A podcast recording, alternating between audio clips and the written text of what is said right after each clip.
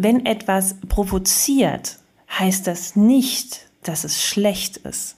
Wir müssen nur schauen, wie wird es kanalisiert. Weil Provokation ist ein Aufrütteln und was Werbung machen muss, ist Aufrütteln. Niemand möchte harmonische Werbung, die dahin plätschert. Die hört nämlich keiner und da hört auch keiner hin. Wir brauchen ein bisschen Drama. Nur das Drama braucht eine positive Wendung und Lösung.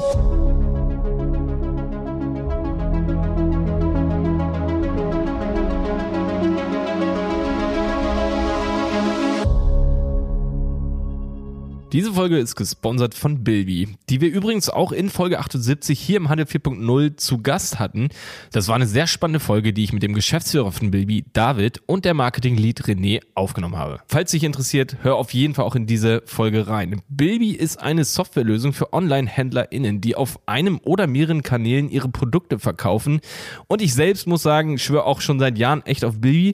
Vor allem für kleine und mittelgroße Händler ist es ein Top-Tool, was super viel Arbeit abnimmt. Bilby verknüpfst du direkt mit deinem Online-Shop und kannst so das komplette Order-Management von der Rechnungserstellung bis zum Versand abwickeln. Du kannst fast alles automatisieren und damit wertvolle Zeit sparen. Das Beste ist, dass die Preisstruktur super transparent ist. Es gibt keine versteckten Gebühren oder Pakete, die on top gebucht werden müssen, da alles inklusive ist. Die Gebühren richten sich einzig und allein nach der Anzahl deiner Aufträge. Mehr über Bilby und alle Funktionen erfährst du unter www.bilby.io. Die ersten 30 Tage kannst du alles ohne Einschränkungen kostenlos testen. Und jetzt wünsche ich dir ganz viel Spaß bei dieser Folge. Ich bin's mal wieder, dein Malte Helmholt von Handel 4.0 und heute im Interview Carmen Schenkel. Dieses Interview hier ist auf jeden Fall so intensiv. Ich habe mich auch noch nie auf eine Folge so vorbereitet, weil mir das Thema auch unglaublich viel Spaß macht. Es geht auf jeden Fall um Tiefenpsychologie bei Kunden. Erst dachte ich so, boah, ähm, es geht um Marktforschung, Verhaltensanalysen, hm, das ist wieder das gleiche wie immer. Äh, am Ende geht es um NLP oder irgendwie solche Dinge. Nein, tut's nicht. Es geht hier wirklich heute darum, wie wir Menschen gerade momentan in Zeiten wie diesen, wie wir ticken, was uns interessiert, was uns vielleicht nicht interessiert und dass man nicht immer vom Oberflächlichen auf das schließen kann, was wir am Ende tun, auf unser Handeln und ähm, da hat die Agentur von Carmen, die ich hier heute interviewe, September Strategie und Forschung, ein, ähm, ich sag mal, patentiertes Vorgehen, um Menschen in ihren Handlungen, in den Prozessen von, von Käufen äh, zu analysieren durch physiologische Merkmale wie zum Beispiel Herzschlag. Ich lerne auch, dass man selbst die Blutkörperchen sozusagen durchleuchtet und darauf schließen kann, wie sich gerade jemand fühlt, welche Emotionen es gibt. Das sind verschiedene und das ist extrem interessant. Ähm, daran merkt man einfach, dass wir doch nicht so einfach aufgebaut sind, wie man manchmal so denkt. Und diese Forschungsmethode wird immer noch mit einer anderen Methode zusammen angewandt, und zwar der tiefen psychologischen Befragung. Und das erklärt uns auch Carmen, warum man das macht ähm, und was dabei rauskommen kann. Und wir haben in, heute in 60, 70 Minuten hier haben wir so viele Geschichten. Ich denke, das liegt auch daran, dass ich mir vorher einfach das Buch durchgelesen habe von Carmen und ihrem Team. Das heißt How to Kill Your Brand. Und wir verlosen das auch. Einfach mal auf Instagram nachgucken, sage ich gleich noch kurz was zu. Es ist auf jeden Fall sicherlich eine der informationsreichsten und wahrscheinlich auch wichtigsten Folgen bisher hier im Podcast. Die anderen Folgen sind natürlich auch super geil, aber diese Folge hier hat mir enorm Spaß gemacht. Und ich kann nur sagen, Carmen ist cool Carmen hat verdammt viel Ahnung von äh, Marketingstrategien und guten Entscheidungen wie auch schlechten Entscheidungen in der Markenpositionierung und Kommunikation einer Marke. Und das Gespräch heute hier hat mir enorm viel Spaß gemacht. Und ich denke, es wird auch enorm viel Spaß machen, hier zuzuhören. Und jetzt viel Spaß mit Carmen Schenkel. Meine Boosterimpfung hatte ich vorhin. Die hatte ich vor einer Woche. Ja? Ja. Geil. nee, aber alles gut. Simon hatte auch eine Impfung. Wir waren heute Morgen in einer äh, Schönheits, ähm, in, bei so einem Schönheitsdoktor. Äh, so plastische Chirurgie und da. Wo bekommt man dann die, die Boosterimpfung hin? Wenn man das beim Schönheitschirurgen In die Lippen. Äh, in die direkt, Lippen, ja, genau. Nichts anderes habe ich erwartet. ja, ja, Carmen, Podcasting, das ist genauso wie bei euren Forschungen, dass man erstmal fünf Minuten über irgendwas anderes redet, damit man dann sozusagen frei über das Thema reden kann. So, so, so machen wir das. Ne? Wie, wie heißt das nochmal? Die, die, wenn man das so macht? Wie, wenn man das so macht? Wenn, wenn man, man, ablenkt so erstmal, um dann sozusagen an das, an das Miet zu kommen, das hat irgendeinen Namen. du meinst, ähm, dass wir erstmal in die, die, die implizite Straße einbiegen oder was meinst du? Ja, genau, genau. irgendwo Genau, wir kommen der Cover Story eben auf, die, auf den Grund, richtig. Ja, genau. Okay, als allererstes mal zum Gewinnspiel. Also wir haben äh, Bücher, die es zu verlosen gibt, und zwar mit dem Titel How to Kill Your Brand, wo die Carmen Co-Autorin ist. Oder sagt man auch Autorin? Autorin bist du, ne? Wie viel Prozent des Buches hast du geschrieben, Carmen? 30 Prozent, also ich bin Co-Autorin. Okay, okay. okay. ja, für, die haben wir für Autorin reicht's nicht. das ist nicht schlimm ähm, also schon, es ist cool, weil jede 30 Prozent des Buches sind cool. Das bedeutet, was du geschrieben hast, ist definitiv also auch cool. Äh, das war mein Beitrag, genau. Genau. Das haben wir zu verlosen und dafür musst du einfach bei Die Berater, wir haben ja dieses Kronenlogo, da findest du uns äh, drüber, diese rote Krone, bei Instagram, oder es ist ein Faltschiff, kann man auch als Sehen. Und ähm, bei Instagram, da haben wir einen Post zu dieser Folge und da steht, was man machen muss, um eins dieser Bücher zu gewinnen. Und ich denke, man wird heute in dieser Folge hier merken, dass man dieses Buch auch braucht. Genau, ja. Genau. Carmen, schön, dass du hier bist. Ähm, vielleicht willst du dich ja selber mal mit zwei, drei Sätzen vorstellen. So ein bisschen, wo du herkommst, was du machst. Gerne, gerne. Also, ich heiße Carmen Schenkel. Ich bin Geschäftsführerin bei September Strategie und Forschung und wir ähm, sind ein Institut, das äh, tiefenpsychologisch forscht, sprich, wir wollen ganz genau wissen, was Menschen umtreibt, wie sie, ähm, ja, wie sie sich verhalten, warum sie das tun. Und wir sind immer auf der Suche nach dem Unbewussten und was das Unbewusste wirklich will. Und ähm, ja, wie Malte so schon gesagt hat, wir haben ein Buch darüber geschrieben, weil wir eine eigene Philosophie haben ähm, über Me and I und das innere Kind. Und ja, und ich freue mich sehr darüber, heute sehr viel berichten zu können. Ich hoffe, es wird nicht langweilig. Das glaube ich nicht. Äh, ich habe hier übrigens äh, stehen, ich habe das Buch halt analysiert und ich muss sagen, ich habe mich danach nicht gefragt, über was wir in dieser Folge reden. Ich habe mich gefragt, wie viele Folgen machen wir können wir machen. ich hatte dann eine Liste und dachte so, okay, da können wir drüber, drüber reden, da können wir bestimmt 20 Minuten drüber quatschen. Oh, hier geht's um Black Friday und da geht's um, Verknapp also um Verknappung und mhm. das Ego des Menschen im Marketing und Analyse, äh, Analysen, die ihr macht. Also ich finde, mit jeden drei Sätzen, die du so machst, auch im Vorgespräch hier, ähm, und dieses Buch, sage ich mal, irgendwie äh, proklamierst als äh, die, die Unterscheidung zwischen mir und I oder irgendwie solchen Dingen, das wird diesem Buch nicht gerecht. Also ich denke, man muss hier Es ist das, das, ich habe das nicht gecheckt, dass das wirklich so brisant ist, äh, nachdem ich das, also wirklich, es ist soll kein Verkauf für eures Buchs sein, aber äh, um vielleicht zu zeigen, wie cool ich das fand, ich habe viele Stellen wirklich genommen, analysiert, an Mitarbeiter geschickt und gesagt, hier guck dir das mal an. Zum Beispiel Verkauf im B2B. Wir haben mehrere B2B-Kunden. Ja. Ähm, und denen habe ich das geschickt und gesagt, guck mal hier, die haben da eine Analyse gemacht, das ist ganz wichtig, weil äh, B2B-Kunden sind auch sehr emotional und die wissen das aber gar nicht. Ja. auch B2B, genau. Auch da ja. gibt es Emotionen. Wel welches Kapitel des Buches hast du denn besonders, äh, sag ich mal, ähm, das ist wahrscheinlich ein langwidrig, das schreibt man ja nicht so runter. Das ist ja wirklich Forschung und Zusammenstellen, äh, Quellen finden. Wo mhm. was, welche, welches sind deine Quellen? Also tatsächlich ist das, ähm, wir haben das zusammengeschrieben und wenn ich sage, ich habe 30 Prozent Anteil, dann ist es so, weil ähm, ich glaube, ich 30 Prozent äh, meiner Forschung da reingelaufen sind. Ähm, ihr müsst euch ja vorstellen, wir sind permanent irgendwie am Puls des Menschen und ähm, bringen immer wieder Beispiele, wo, wo wir sagen können, ja, wie die Emotionen, wie das Unbewusste funktioniert. Und mein, mein Lieblingskapitel ist tatsächlich, wo wir diese ja, diese emotionalen Wirkungen, also unsere unbewusste Landkarte in diese sieben KPI zerlegen, die wir haben und mm. ähm, ja, und auch einmal erklären, wie so, so diese Landkarte funktioniert, was eigentlich Attraktion heißt, wenn wir etwas empfinden, so ein haben wollen oder so eine Gier und ja, diese, das so zu sezieren, das ist jetzt etwas, was der Emotionsforscher halt liebt. Ich weiß nicht, ob andere das so toll finden. Ich fand das mega geil. Ich fand es auch cool. Das sind, ich glaube, Attraktion, Stress, Reflexion, ja. Ähm, dann dann gab es irgendwas mit Relevanz. Nähe, ne? Nähe, genau, Relevanz. genau, emotionale Nähe. Richtig. Und das sind alles Emotionen, ne? Das sind alles Emotionen, genau. Das sind jetzt äh, Emotionen, die eine höhere Relevanz haben, wenn du natürlich an Konsum, an Marketing ähm, ne, denkst. Äh, also weit über Basisemotionen hinaus. Basisemotionen wären so Angst, Wut, Freude, Ekel. Ne? Aber ich sag mal, die Kampagne, die Ekel auslöst, die brauchen wir nicht besprechen. Deswegen ähm, gehen wir da einen Schritt weiter. Das heißt, Emotionen sind einfach gar nicht so äh, easy zu grabben, wie, wie wir das oft denken, ne?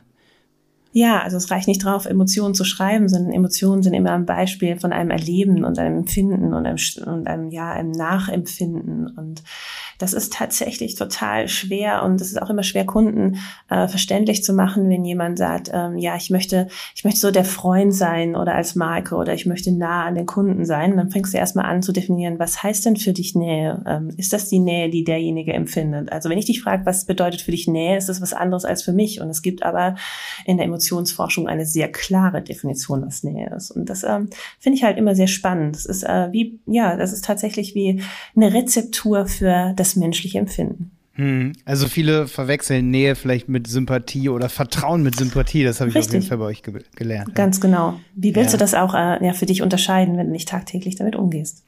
Ja. Ähm, ich finde, wir können in, sage ich mal, einer Stunde Podcast sehr viel über diese Theorie reden, weil die ist echt schon spannend genug und sollte es, also ich würde mich freuen, wenn du dafür dazu bereit stehst, aber ihr habt mir Studien zugeschickt zu verschiedensten Marktforschungen oder ihr habt mir Forschungen zugeschickt, die auch alle interessant klingen, aber ich befürchte, damit, wenn wir jetzt auf einmal nur über diese Studien reden und derjenige hat noch gar nicht verstanden, was das I und das Me überhaupt bedeutet oder Kränkungen des Menschen, was er da mit diesen Studien so, oder gerade auch mit eurem, mit eurem Tool, das ihr benutzt, super mhm. interessant, mhm. ähm, das Ganze auszuwerten. Da kommen wir auf jeden Fall später noch drauf zu sprechen. Und deswegen nochmal ganz kurz, wie unterscheidet man den Menschen? Wie, wie denkt der Mensch? Kannst du mir das erklären? Genau, also ähm, der Mensch, wir fangen mal da an, ne, mit der, ähm, wie also was ist der Mensch überhaupt und ähm, wie können wir ihn greifen? Und wenn der Mensch zur Welt kommt, ne, dieses, dieses Wesen, was zur Welt kommt, ähm, das verändert sich gar nicht wirklich über all die Jahre. Dieses Wesen bleibt ähm, immer in uns bestehen. Das ist so, wir nennen das das Inner Child oder das Me. Und ähm, diese Instanz ist so mächtig und so kräftig und wird über all die Jahre, die ähm, du erlebst, und äh, wir haben ja alle schon ein paar Jahre auf dem Buckel, ähm, nur durch weitere Schichten und Rollen und Kultivierung ergänzt. So wie ähm, wir haben das Bild der Matroschka, es ist auch auf dem Cover unseres Buches, dafür gewählt, dass man so in sich drin so diesen sehr mächtigen Mie-Kern hat, um den es ähm, sich herum immer nur weitere Schichten bildet. Und das sind diese Ei-Schichten, von denen wir sprechen. Also die Schichten, die für unsere ja, Benutzeroberfläche Oberfläche wichtig sind, ähm, die uns professionell wirken lassen, die uns rational wirken lassen und wo wir auch drüber nachdenken. Aber die Kraft, die in uns steckt, das, der tiefe Core, ne, dieser Kern, das ist das Inner Child, das Me. Und das wird eigentlich umso mächtiger, je mehr Schichten wir drumherum bauen, weil es tatsächlich umso kräftiger wird, um da durchzukommen und durchzustoßen und weil es so geil ist, wir vergessen, dass wir das haben. Wir glauben ja alle, wir wären, und das ist diese Kränkung, von der wir sprechen, wir wären so voll überlegt und intelligent und wissen immer alles, was in uns rum ne, passiert. Aber eigentlich wissen wir so wenig über uns und ähm, und äh, diese große Macht, die in uns steckt, diese diese diese, diese kindliche Gier und diese ja diese große Instanz, die Mi, die führt eigentlich das Regiment. Mhm, krass, ja, das, du hast meine nächste Frage schon vorweggefasst. Perfekt. Die dritte Kränkung des Menschen, darauf baut das Buch dann so ein bisschen auf, oder? Genau, richtig. okay. Genau, es ist halt, naja, es ist halt schade, ne? Wir sind halt gar nicht so toll. Und eigentlich haben wir uns auch überhaupt nicht entwickelt. Ich finde, ähm, ja, ich, also was ich am liebsten, ich mag äh, das Zitat von Edward O. Wilson, dass wir eigentlich nur ähm, ja so eine primitive Menschen sind, die sich seit 60.000 Jahren nicht verändert haben und wir so in einer äh, Star Wars Zivilisation leben leben, die aber überhaupt nicht, für die wir überhaupt nicht geschaffen sind. Sondern wir, wir versuchen Dinge auszublenden, irgendwie zurechtzukommen, aber eigentlich haben wir nicht die richtigen Tools dafür in uns, um hier zurechtzukommen. Und ja, und so floaten wir durch unsere Gesellschaft durch. Ähm, mehr schlecht manchmal als recht. Ja, aber deswegen ist die Folge natürlich gerade so richtig cool jetzt vor Weihnachten 2022, äh, 21, weil es hat natürlich viel mit Verkaufen zu tun, ähm, den Menschen so zu erkennen, dass er, dass eben Entscheidungen nicht rational sind, aber natürlich auch mit gegebenen Diskussionen gerade. Impfen, Gender Gap, all, all das hat da was damit zu tun, ne? Dass man erstmal sich diese Kränkung anschauen muss, oder? Ja, absolut. Und es ist ja auch so, dass ähm, auch Konsum ist ja eigentlich auch Ausdruck. Äh, ne, also warum konsumieren wir? Also was ist was ist Konsum? Und ähm, Konsum ist einfach mittlerweile mehr als eine Bedarfdeckung. Es geht ja immer darum, dass äh, man glaubt, Konsum ist eine Bedarfdeckung. Äh, Quatsch, schon lang nicht mehr. Ne? Wir sind alle äh, sehr sehr satt. Also der geringste Anteil ist wahrscheinlich Deckung eines Bedarfs, sondern es geht darum, ein Bedürfnis zu stillen oder ähm, ja noch noch stärker ähm, sein ja, seinen Charakter und äh, seine Person zu modellieren. Das ist mittlerweile Konsum. Ne? Also ich, ich habe äh, mittlerweile Konsum als Bewältigungsstrategie, um, ähm, ja, weil ich vielleicht nicht mehr mit mir zurechtkomme, weil ich zu viel Zeit für mich habe, weil es nicht gut tut, zu viel über mich nachzudenken. Und der Lockdown ähm, war da wirklich ein, ja, ein schlimmer Hebel und ähm, ja, und hatte große Auf Auswirkungen auf das Thema Konsum. Mhm, mh. ähm, eine Frage habe ich da, die ist eigentlich ziemlich persönlich, weil ich hatte mal eine Diskussion, ja. ähm, da ging es um das Gender Gap mit meiner mhm. Schwester und sie, sie hat so ein bisschen mehr die ähm, ähm, die, die, die den Standpunkt vertreten, dass, dass das Gender Gap, dass man das nicht so sehen darf, als würde der Mensch oder das menschliche Gehirn bei euch im Buch steht 60.000 Jahre alt sein. Und ich habe vielmehr versucht, so als, äh, vielleicht ist es ein sehr männliches Verhalten, das kann sein, aber ich habe das versucht immer so aus dem wissenschaftlichen Aspekt, so, äh, so ich, ich habe mir so gedacht, ich hatte früher mal Bio-LK, ich weiß, das menschliche Gehirn, das ist noch ziemlich geprägt durch irgendwie Evolution und so, das darf ich nicht leugnen. Ähm, was, würdest du sagen? Ähm, ist die Wahrheit irgendwo in der Mitte oder ähm, würden wir es schaffen als Menschen in unserer heutigen Gesellschaft irgendwie uns zu einigen über solche, ich sag mal, fundamentalen Probleme, weil wir jetzt auf einmal so ein starkes Ei haben, dass das Ganze ähm, stabilisiert irgendwie so eine Diskussion? Oder würden wir das gar nicht hinkriegen? Also in dem Moment, wo nur eine Instanz in uns das Sagen hat, sind wir nicht stabil und äh, bekommen es nicht hin, weil ähm, die Lösung liegt darin, ähm, beide Instanzen in ein partnerschaftliches ja, Verhältnis zu bekommen. Und ähm, dass wir uns gar nicht so weit entwickelt haben oder weiterentwickelt haben, dass da so viele treibende Kräfte sind, die so alt sind. Also ihr habt beide ne, ein bisschen recht. Natürlich ist es so, dass das, worüber wir uns heute unterhalten, ne, was äh, bei Black Friday passiert, ne, was passiert, wenn wir, äh, ne, wenn uns das Wasser im Mund zusammenläuft, wenn wir einen Bewegtbildspot sehen und da ist jetzt gerade eine Schokosoße, die drüber läuft und die Gier bei uns äh, ne, ausgelöst wird. All das ist so ururalt. Ne? Und ähm, natürlich die Verbindungen, die wir schließen, ne? weil es alles, was wir neu dazulernen, ne? das äh, ist natürlich etwas eine Erfahrung, die wir jetzt in unserer Neuzeit tun. Aber was grundangelegt ist in uns, das tut mir echt leid. Da, ähm, ja, das ist echt ein ganz alter Stoff. Mhm. Das, und das führt natürlich dann am Ende des Tages zu Problemen, weil wir in einer Gesellschaft leben, wo, wo wir uns ganz anders eigentlich so, unser Umfeld am Schreibtisch ist ein ganz anderes, als wir eigentlich unser Körper, unser Mi dafür gemacht ist, oder? Ja, äh, ja, das fängt ja schon damit an. Ähm, auf was bist du abends stolz, Malte? also es ist, ähm, ne, du konntest äh, sonst auch als wir jünger waren und was geschaffen haben, konntest du auch irgendwie einen Bergstolz haben. Du hast was geschaffen und hast äh, gemerkt, du bist wirksam. Ne? Und ähm, heute bist du vielleicht wirksam, wenn du zwei Charts gemacht hast oder einen Podcast aufgenommen hast und den nachher siehst. Ne? Und, und äh, das ist tatsächlich etwas, was ähm, ja uns ähm, mental, seelisch ähm, immer, immer schwerer fällt, dass wir zufrieden sind, auf was stolz sein können, dass wir wirksam sind, sondern wir sind eben, ja, wir sind so weit weg von unserer Natur, Natur, dass wir nicht mehr spüren, wenn wir wirklich Erfolge haben oder sie fühlen sich nicht mehr an. Und das ist tatsächlich ähm, ja ein großer Punkt für viele mentale Störungen, die es gesellschaftlich eben gibt. Hm. Wollen wir mehr zum Marketing jetzt kommen? Gerne. Ähm, eine Ankündigung habe ich übrigens noch, die wollte ich an, am, am, Anfang reinbauen, ist aber gar nicht so schlimm, aber es passt vielleicht voll gut hier zu unserem Gespräch. Eine Ankündigung für diesen Podcast. Ich nehme am 21. Be beziehungsweise da habe ich das Vorgespräch, aber am 23, 22. Ja, am 22. nehme ich mit Günther Faltin. Kennst du Günther Faltin? Nein, shit. Kennst du das, kennst du das Buch Kopfschläg Kapital? Vielleicht sagt ja, dir das was? Das sagt mir was. Und David gegen Goliath, mit dem nehme ich einen Podcast auf. Und da geht es halt um auch Marketing und alternative Ökonomien. Das ist mhm. super krass. Ähm, also kannst du, ich kann es nur wärmstens ans, ans Herz legen, wenn man, sag ich mal so, Marketing-Alternativen, Transparenz. Übrigens, ganz andere Sache, der hat diese T-Kampagne erfunden. Also, oder gegründet für seine Studenten als Beispiel. Die sind super transparent. Mhm. Und da habe ich auch bei euch im Buch was zu gelesen zum Thema Transparenz, dass man vielleicht doch gar nicht oft so transparent sein sollte, weil das, das, das Mi dann sehr schnell sehr, sehr, sehr überfordert ist. Oder das Ei, wer, wer ist dann überfordert?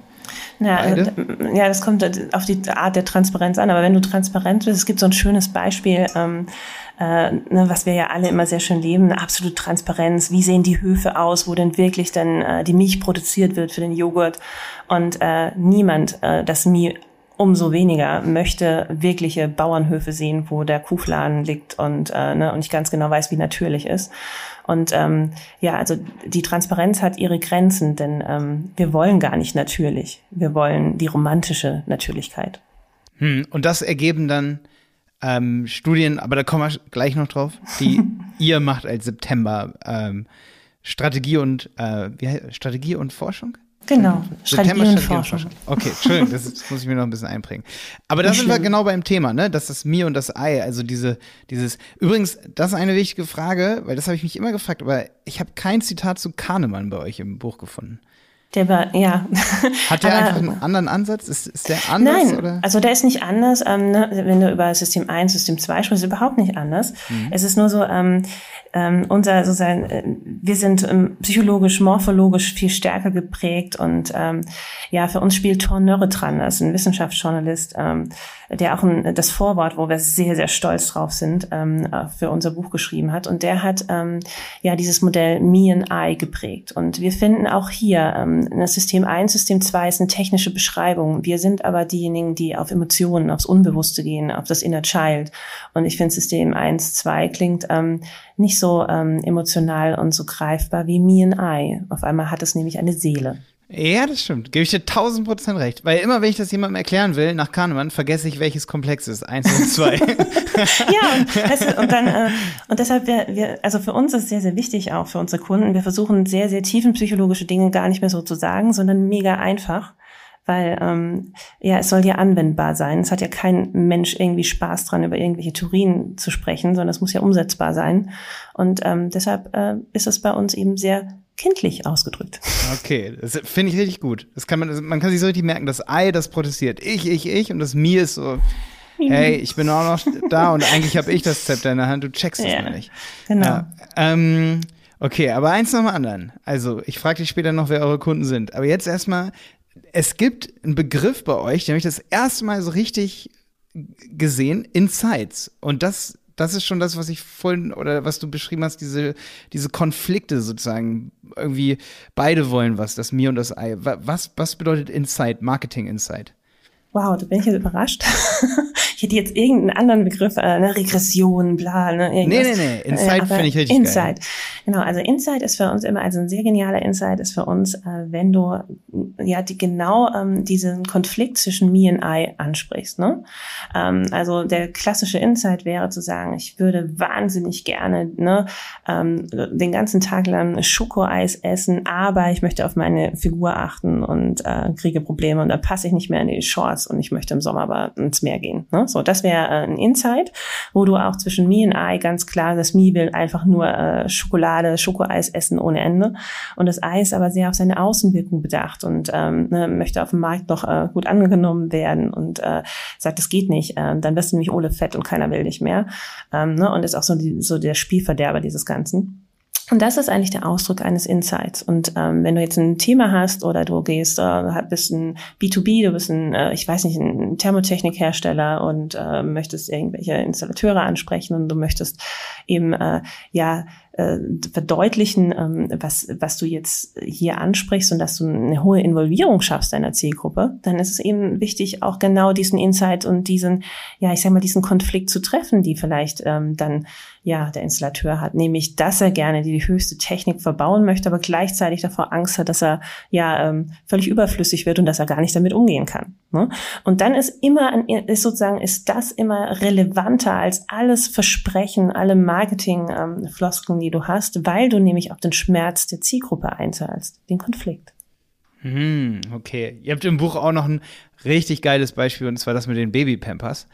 ja. aber, aber das verrat nichts, verrat nichts, okay, weil sorry. um das zu kennen und da sieht man diesen Konflikt nämlich auch noch so richtig geil, dass man Dinge über seine Zielgruppe rausfinden kann und dann am besten gar nicht erst verrät der Zielgruppe, nur implizit sozusagen versucht das den, dass sie selber drauf kommen sozusagen. Das habt ihr ja bei euch im Buch.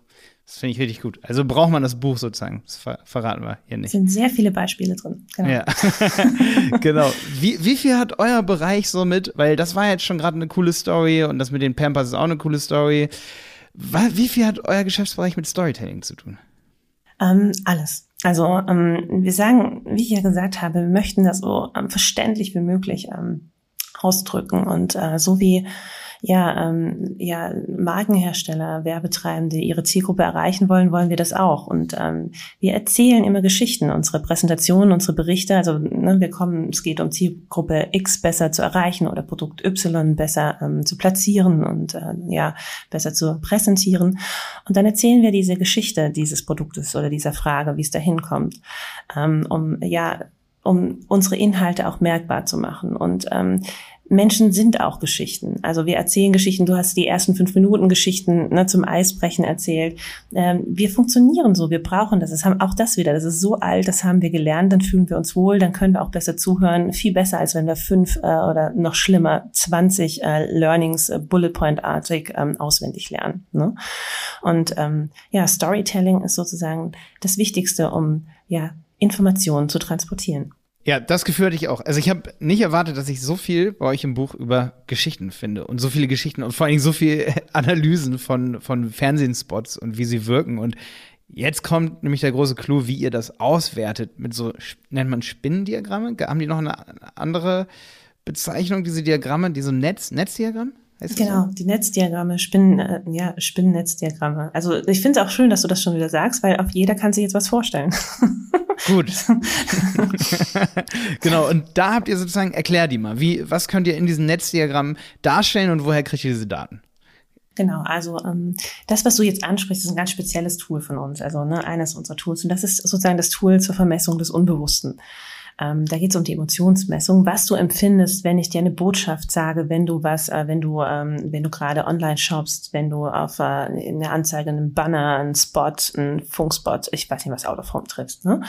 Und ähm, das ist tatsächlich das, was wir ähm, in der Emotionsforschung tun, weil ähm, wenn du etwas, ähm, ja, während du etwas betrachtest, während du etwas empfindest, passiert sozusagen in deinem Körper etwas. Du reagierst, du hast eine körperliche Reaktion, dein Puls steigt, ne, dein, deine Hand wird feucht, ne, dein, deine ähm, Micro-Expressions, das heißt die Muskulatur in deinem Gesicht wird angesteuert, bekommt einen Impuls. All das kannst du messen. Dein Herzschlag, die Herzschlagvariabilität, ne, all das kannst du messen. Und diese unterschiedlichen Parameter, die bringen wir via Algorithmus zusammen und können dann sagen, okay, um ähm, ja, ich sag mal, wenn es um Attraktion geht, dann äh, müssen wir die Herzen tatsächlich höher schlagen lassen.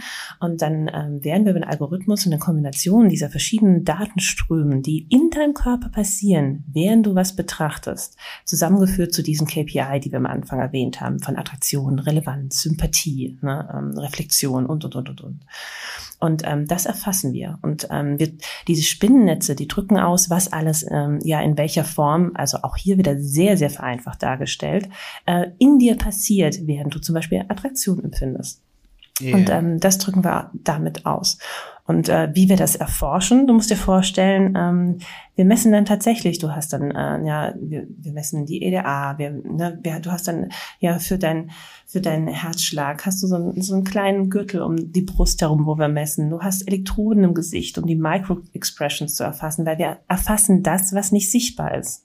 Weil um erstmal so eine sichtbare Reaktion, zum Beispiel im Gesicht zu produzieren, da muss sozusagen die Werbung für den Joghurtbecher echt schon was leisten, damit du da ein ordentliches Grinsen oder ne, ein Stirnrunzeln hinkriegst. Und ähm, deshalb ähm, ja, messen wir, was in dir passiert, bevor du es A weißt und bevor man es überhaupt sehen kann. Hm. Weißt du, was mich am meisten vom Hocker gehauen hat? Das hast du gerade nicht mit aufgezählt. Du hast es wahrscheinlich nicht vergessen, aber du dachtest, das reicht.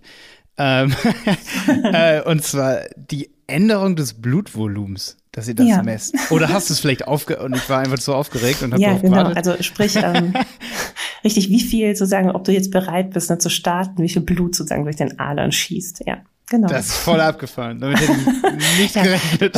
Du kannst dir das wie so ein Zoom-in in, dein, in deinen Körper vorstellen. ja, absolut. Ja. Und ihr kombiniert das sozusagen und grafisch kann man es richtig gut aufbereiten, wie zum Beispiel Stress aussieht mhm. oder, oder, oder Attraktion, also sich zu was hingezogen fühlen. Nee, habe ich jetzt habe ich Attraktion direkt falsch erklärt, oder? Ja, äh, ja, doch. Also Attraktion ist ein Haben wollen. Ne? Attraktion ist so, du hast ein, du, du möchtest es haben, du, du, fühlst dich tatsächlich dazu hingezogen, du möchtest es für dich äh, besitzen. Attraktion ist unglaublich wichtig bei Konsum. Hm. Genauso aber, wie Relevanz. Aber da gibt es auch ein Paradoxon. Kannst du das vielleicht kurz erzählen? Weil das fand ich auch richtig interessant. Das ist, glaube ich, für alle Marketing-Experten hier richtig interessant, dass man etwas, das ist das mit den Schuhen. Mit den Schuhen? Ja, kannst du das erklären? Gib mir einen Satz dazu. Ich weiß gar Und nicht. zwar, was du meinst. eine Frau sieht Schuhe im Schaufenster?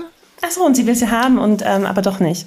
Ja, sie sagt, Genau. die sehen richtig Ja. geil und dann kriegt sie Ja. die. Dann, ja, genau. Das, das genau, heißt, das ist der Unterschied. Ach, das ist immer, das ist immer so ein geiles Beispiel. Danke.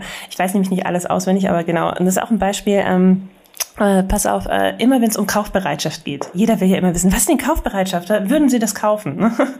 Und es ist ein Riesenunterschied, ob du was ähm, wirklich, äh, ne, ob du was schön findest, ne, ob du das dann verwechselst mit, äh, finde ich super, finde ich schön, oder ob du es wirklich haben willst, ne, ob das auch eine Relevanz für dich hat. Und äh, das schnöde schön finden reicht leider nicht für die Kaufbereitschaft, sondern man muss das haben wollen und die Relevanz zusammenkommen. Und äh, die Frau, also die Story ist so, ähm, die Frau geht im Schaufenster vorbei, ihr Partner geht mit und sie sagt, findet die Schuhe schön, kriegt sie nachher und dann sagt sie, ja, aber doch nicht für mich.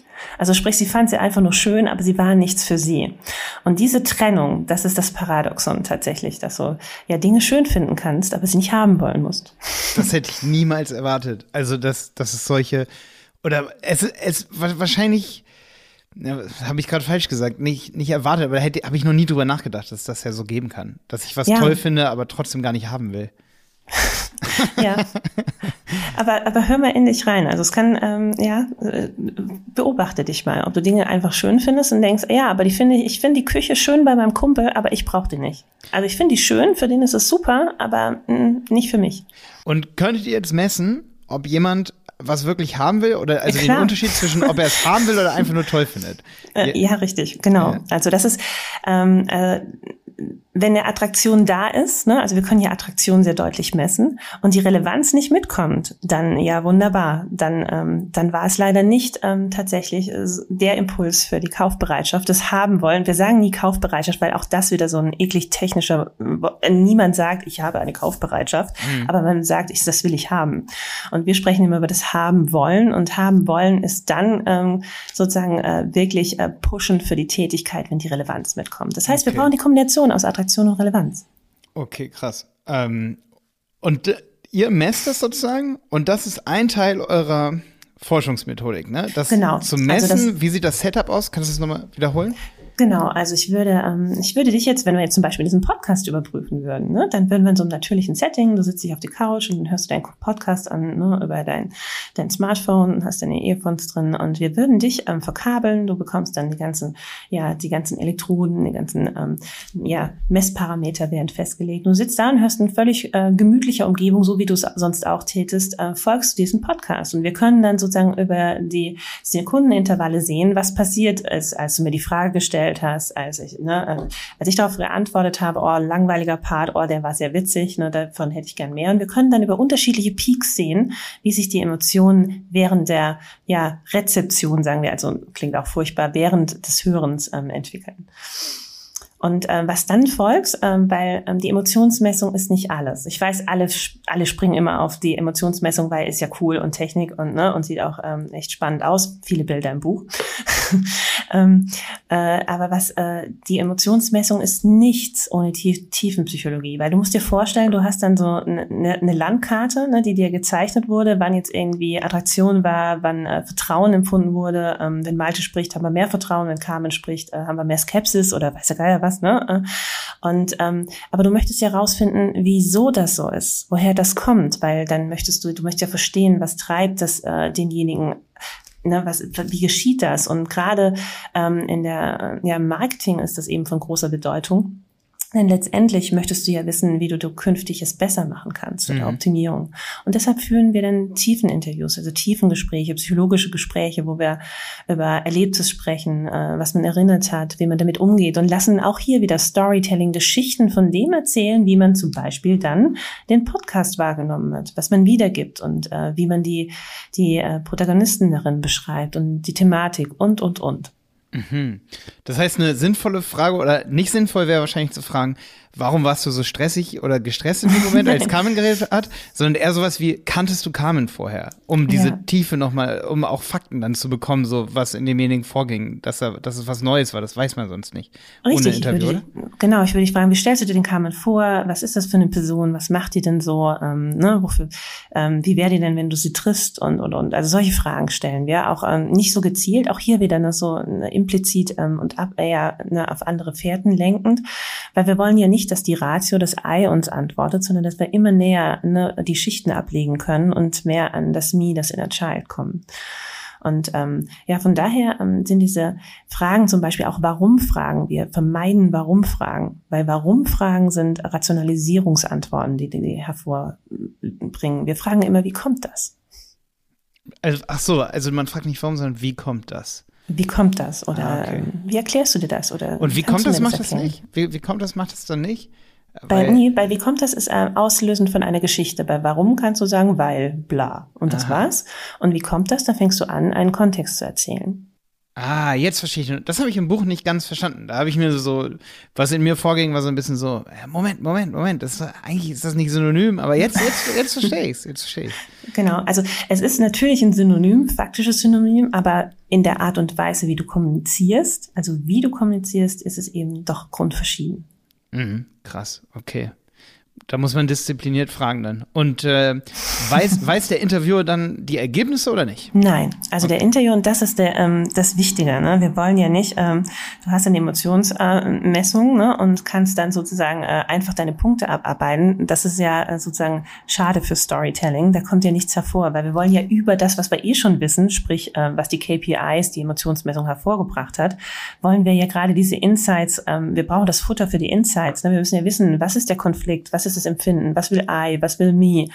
Und deshalb äh, bewusst bekommt ähm, der Interviewer, der Moderator nicht vorab irgendwelche Ergebnisse. Nicht, dass die auch da schon äh, feststehen, die Analysen finden immer danach zusammen statt.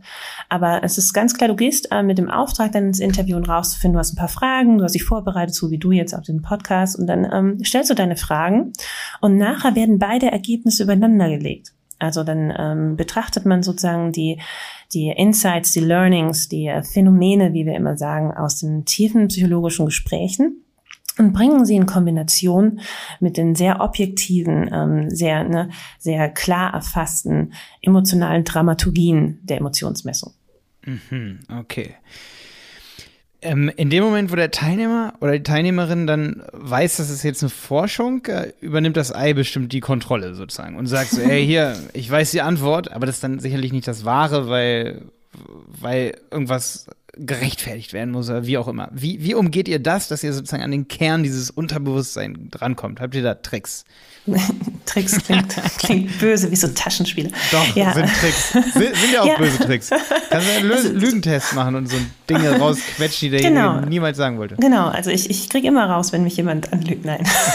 aber, aber ähm, tatsächlich ist es so, dass wir verschiedene ähm, Mechaniken haben. Ne? Ich, also, äh, oder wie du sagst, Tricks, um ähm, tatsächlich eine Abkürzung zum äh, Me zu bekommen. Also wir lassen den Leuten zum Beispiel nicht viel Zeit zum Antworten oder wir führen sie auf eine andere äh, Schiene oder wir lassen sie erstmal erzählen, weil wenn sie im Erzählen kommen, dann sind sie die ersten zwei Sätze, drei Sätze, vier Sätze noch super rational und vorbereitet, weil sie sich vorgenommen haben, das jetzt zu sagen. Und dann äh, verlieren sie sich aber völlig in ihrem eigenen Flow und ähm, erzählen genau das, was uns interessiert. Und dann fragen wir immer weiter nach, explorativ und gehen tiefer und tiefer und tiefer. Bei Freud ist es so äh, spannend. Freud hat mal gesagt, wenn der Patient, also sprich als Therapeut, dir erzählt, der Erdkern besteht aus Marmelade, dann frag ihn, welche Sorte. Also sprich, du gehst immer weiter in diesen Geschichten und sagst nicht, echt, was, wow, krass, wieso Marmelade, sondern du fragst ihn, welche Sorte und gehst weiter auf dieses Spiel. Mm. Und eine andere, genau, eine andere Mechanik ist eben das, was ich sagte, dieser sanfte Druck, ähm, dass wir sagen, sagen Sie jetzt mal ganz schnell, ganz schnell und schnell heißt jetzt, ne? Und ähm, dann wird direkt geantwortet und ähm, ja, die Ratio ist langsam und so kannst du auch Lügen erkennen. Wenn du jemanden was fragst, ne, wieso kommst du jetzt erst? Und jemand ähm, braucht 21, 22, 23, 24, um was zu sagen, dann fing er an nachzudenken und musste sich etwas gerade überlegen, wie er es sagt. Wenn er mhm. aber direkt antworten kann, dann sagt er genau das, was passiert ist. Und da ist die deutsche Sprache sehr klar. Also nachdenken heißt es, es kommt, also denken passiert später. Und deshalb wollen wir gerne die direkte Antwort haben. Ja. Ich hatte, ich habe ein gutes Beispiel dafür. Wir hatten neulich mal genau so eine Sache. Ich habe das Vera Birkenbiel-Video geguckt, wo es darum geht, dass man nie wieder Opfer ist, wenn man sich klar macht, dass man selber sozusagen äh, das alles, sagt man sich, man spiegelt sozusagen die Realität oder, oder die Realität spiegelt eigentlich einen selber, wenn man rausgeht und, und ne, hat komische Antworten. Und da habe ich bei uns hier auch eine WhatsApp-Gruppe, so, wo, wo viele, die bei uns hier arbeiten, drin sind, habe ich geschrieben, wenn ihr die Geschäfts- oder wenn die Geschäftswelt ist voller, Punkt, Punkt, Punkt, und dann müssen die es ergänzen. Ne? Und nur Jonas, mein Geschäftspartner, der hat dann Chancen geschrieben. Und da habe ich gesagt, Ey, Jonas, jetzt ganz im Ernst, ne? Hand aufs Herz. Warum hast du Chancen geschrieben? Also ja, alles davor war so negativ. Ich gebe es ja zu. Ich, ich wollte auch irgendeinen Blödsinn schreiben. Und ich habe auch sofort im Kopf, hatte ich, ich hatte sofort Impfgegner im Kopf so. Und dann habe ich aber auch was Positives, habe ich so getan, als hätte ich was Positives gesagt. Aber das, das innere Ich hat viel schneller geantwortet. Aber das, das Ei sagt, das darf ich jetzt nicht sagen. Das ist das jetzt, das grenzt jetzt ja. gerade hier an. Ja, oder ähm, möchte ich ähm, nicht sagen, ich möchte ja niemand verletzen oder, genau. ne? Oder ja, und was sehr schön ist, ähm, sind ähm, ja so wir sagen, ähm, Fehlleistungen, woran, wo manchmal das Nie rauskommt. Ich weiß nicht, ob du das im Buch gefunden hast, ähm, wie, aber wie? Fehlleistung nennt sich das. Also Fehlleistung? Wenn du, genau, ähm, ein schönes Beispiel ist, äh, Fruchtjoghurt ist gesündiger. Und ähm, der Teilnehmer wollte sagen gesünder. Und es geht darum, dass der Fruchtjoghurt einfach sehr, sehr sündig ist. Also man sagt ähm, bei Joghurt auch, wenn die Frucht kommt, ähm, die Frucht befruchtet den Joghurt. Ne? Es ist also sehr, sehr versaut, wenn man da tiefer einsteigt.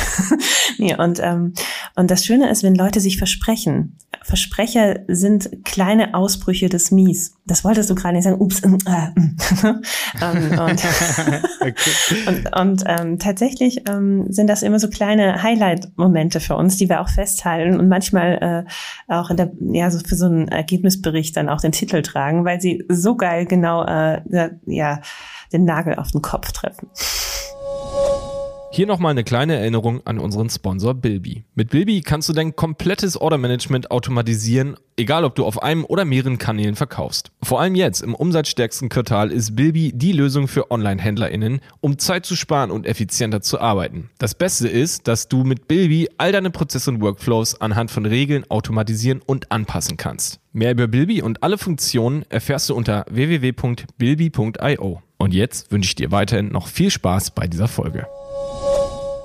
Oh Gott, oh Gott. Und, ähm, also Versprecher sind Fehlleistungen. Also darf ich mich jetzt gar nicht mehr versprechen hier. Doch, das jetzt, ist ja sympathisch. Ich muss jetzt kurz sortieren.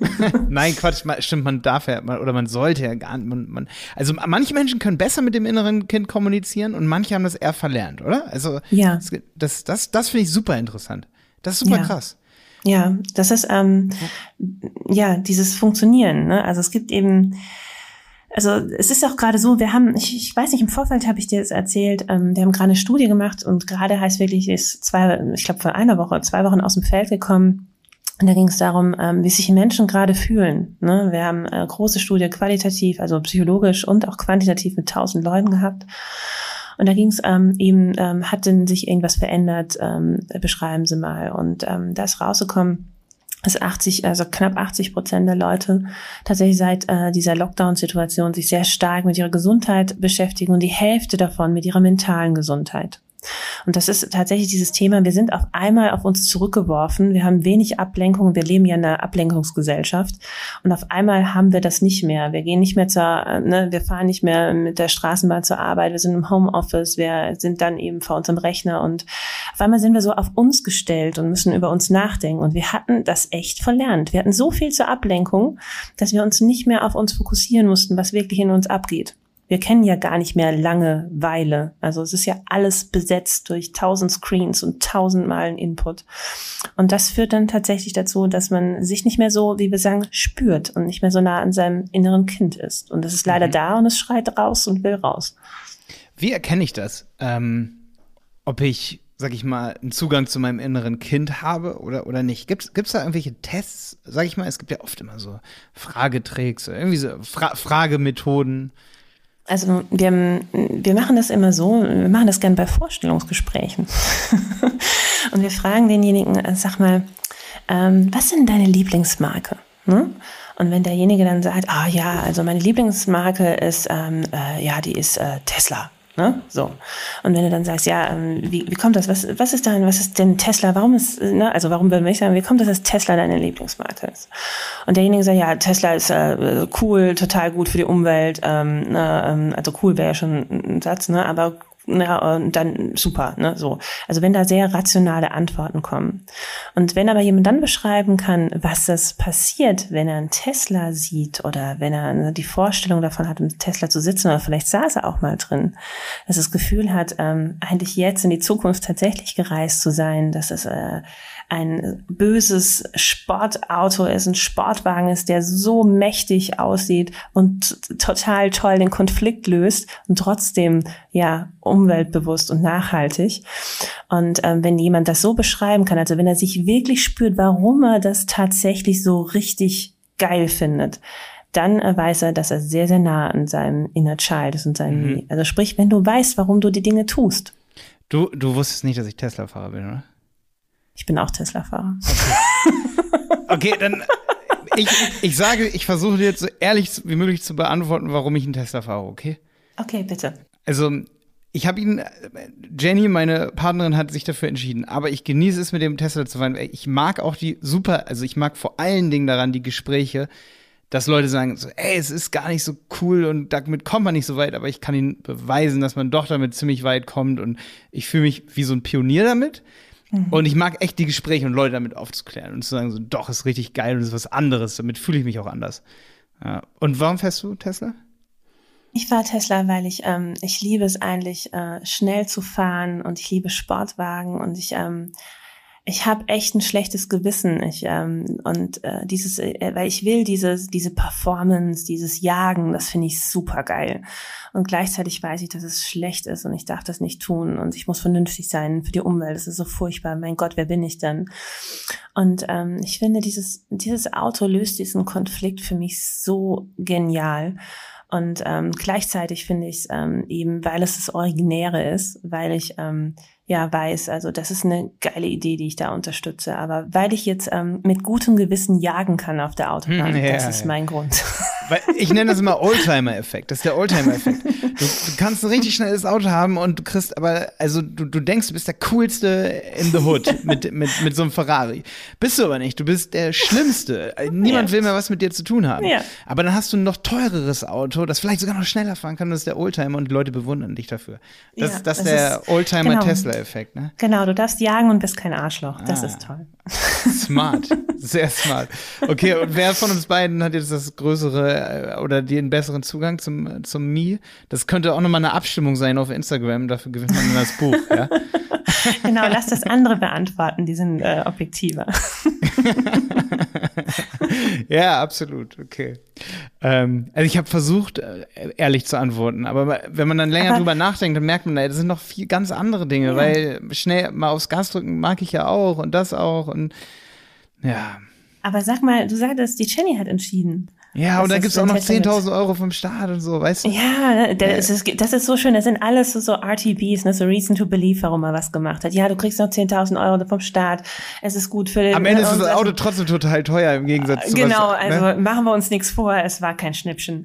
Ja, und jetzt haben wir einen Hund und wir können gar nicht mehr richtig draufdrücken, weil der Hund, der stirbt uns tausend Tote. du kotzt jetzt mal mit draufdrücken und Jenny hat schon Spaß, weil wir gesagt so, sinnlos. Also Wie heißt mal, euer Hund? Amber. Ich mache ja auch immer so Namensforschung. Wie Amber. heißt euer Hund? Amber. Ah, okay. Ja, habt, ihr, habt ihr sie so benannt?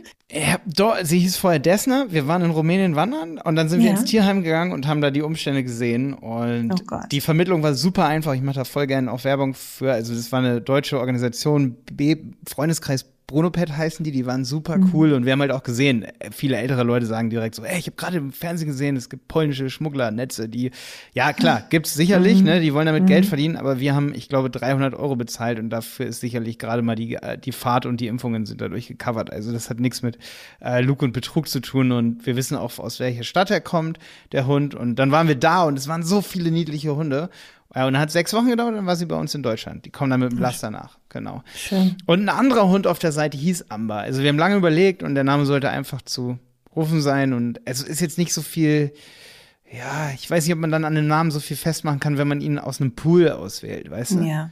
Ja, klar, wenn, wenn er, ja, vor allen Dingen, und auch wenn schon benannt. Sie so, also mein Hund heißt Elvis, von daher. Geil. ähm, wie, wie der Hund jetzt in Haus des Geldes, letzte Staffel. Ähm, Nein, wirklich, aber mein ja. Hund ist fast 14, ich war erste da. ja, okay, okay. Also da sieht man nur eine kurze Einblendung, da wird so ein Napf mit Elvis drauf. Oh, wie cool, nein, wirklich, oh Gott. Absolut. Ja. Also dein Hund ist Fame jetzt. Na, genau, das kann ich ja sagen. Ich bin ja. eigentlich der Autor von. Übrigens sehr krass, das Ende sehr krass. Also muss man zu Ende gucken, wenn man das angefangen oh, hat. Mhm. Genau.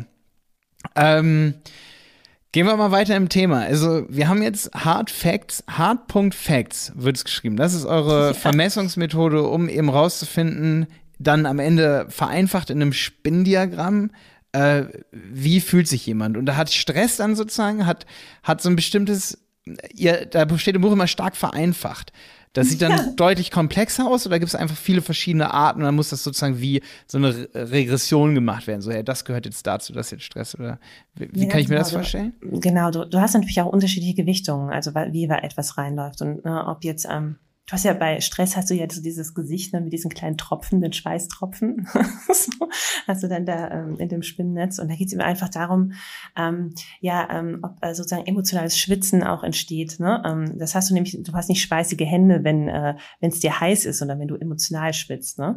Und da kommen unterschiedliche Parameter zusammen und das ist tatsächlich sozusagen, äh, das wird unterschiedlich gewichtet im Algorithmus und liefert dann letztendlich das ist unsere Coca-Cola-Formel, sprich, ich kann dir jetzt nicht sagen, das wird zu so und so viel so und so reingewichtet, um es äh, dann zu Skepsis ähm, letztendlich oder zu Stress auszuweisen. Und ähm, ja, und äh, das sind tatsächlich diese unterschiedlichen ja, Messpunkte, die wir erfassen, ne, die dann sozusagen in unterschiedlicher Gewichtung in den KPI münden. Stress. Mhm. Jetzt eine Frage zum Beispiel zum Thema Black Friday. Wenn ja. wir jetzt zum Beispiel Stress als Emotion haben und wir haben auch Relevanz. Ja. Ja. Stress zum Beispiel in Kombination mit Relevanz. Das Produkt ist total relevant, ich will schon immer haben und jetzt habe ich noch eine Verknappung und die stresst mich.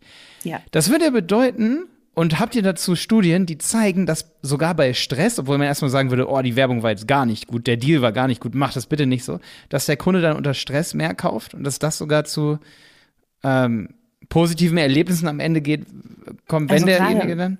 Ja, also Stress ist ja die Verknappung, ne? Und ähm, und tatsächlich, wenn du in so einem Survival-Kontext bist, hast du ja auch Stress. Und was ja nichts anderes so eine Schnäppchenjagd ist, ja, ist ja so ein Survival-Reflex. Ne? Ich glaube, das schreiben wir genau auch so im Buch, ne? Survival-Reflex. Mhm.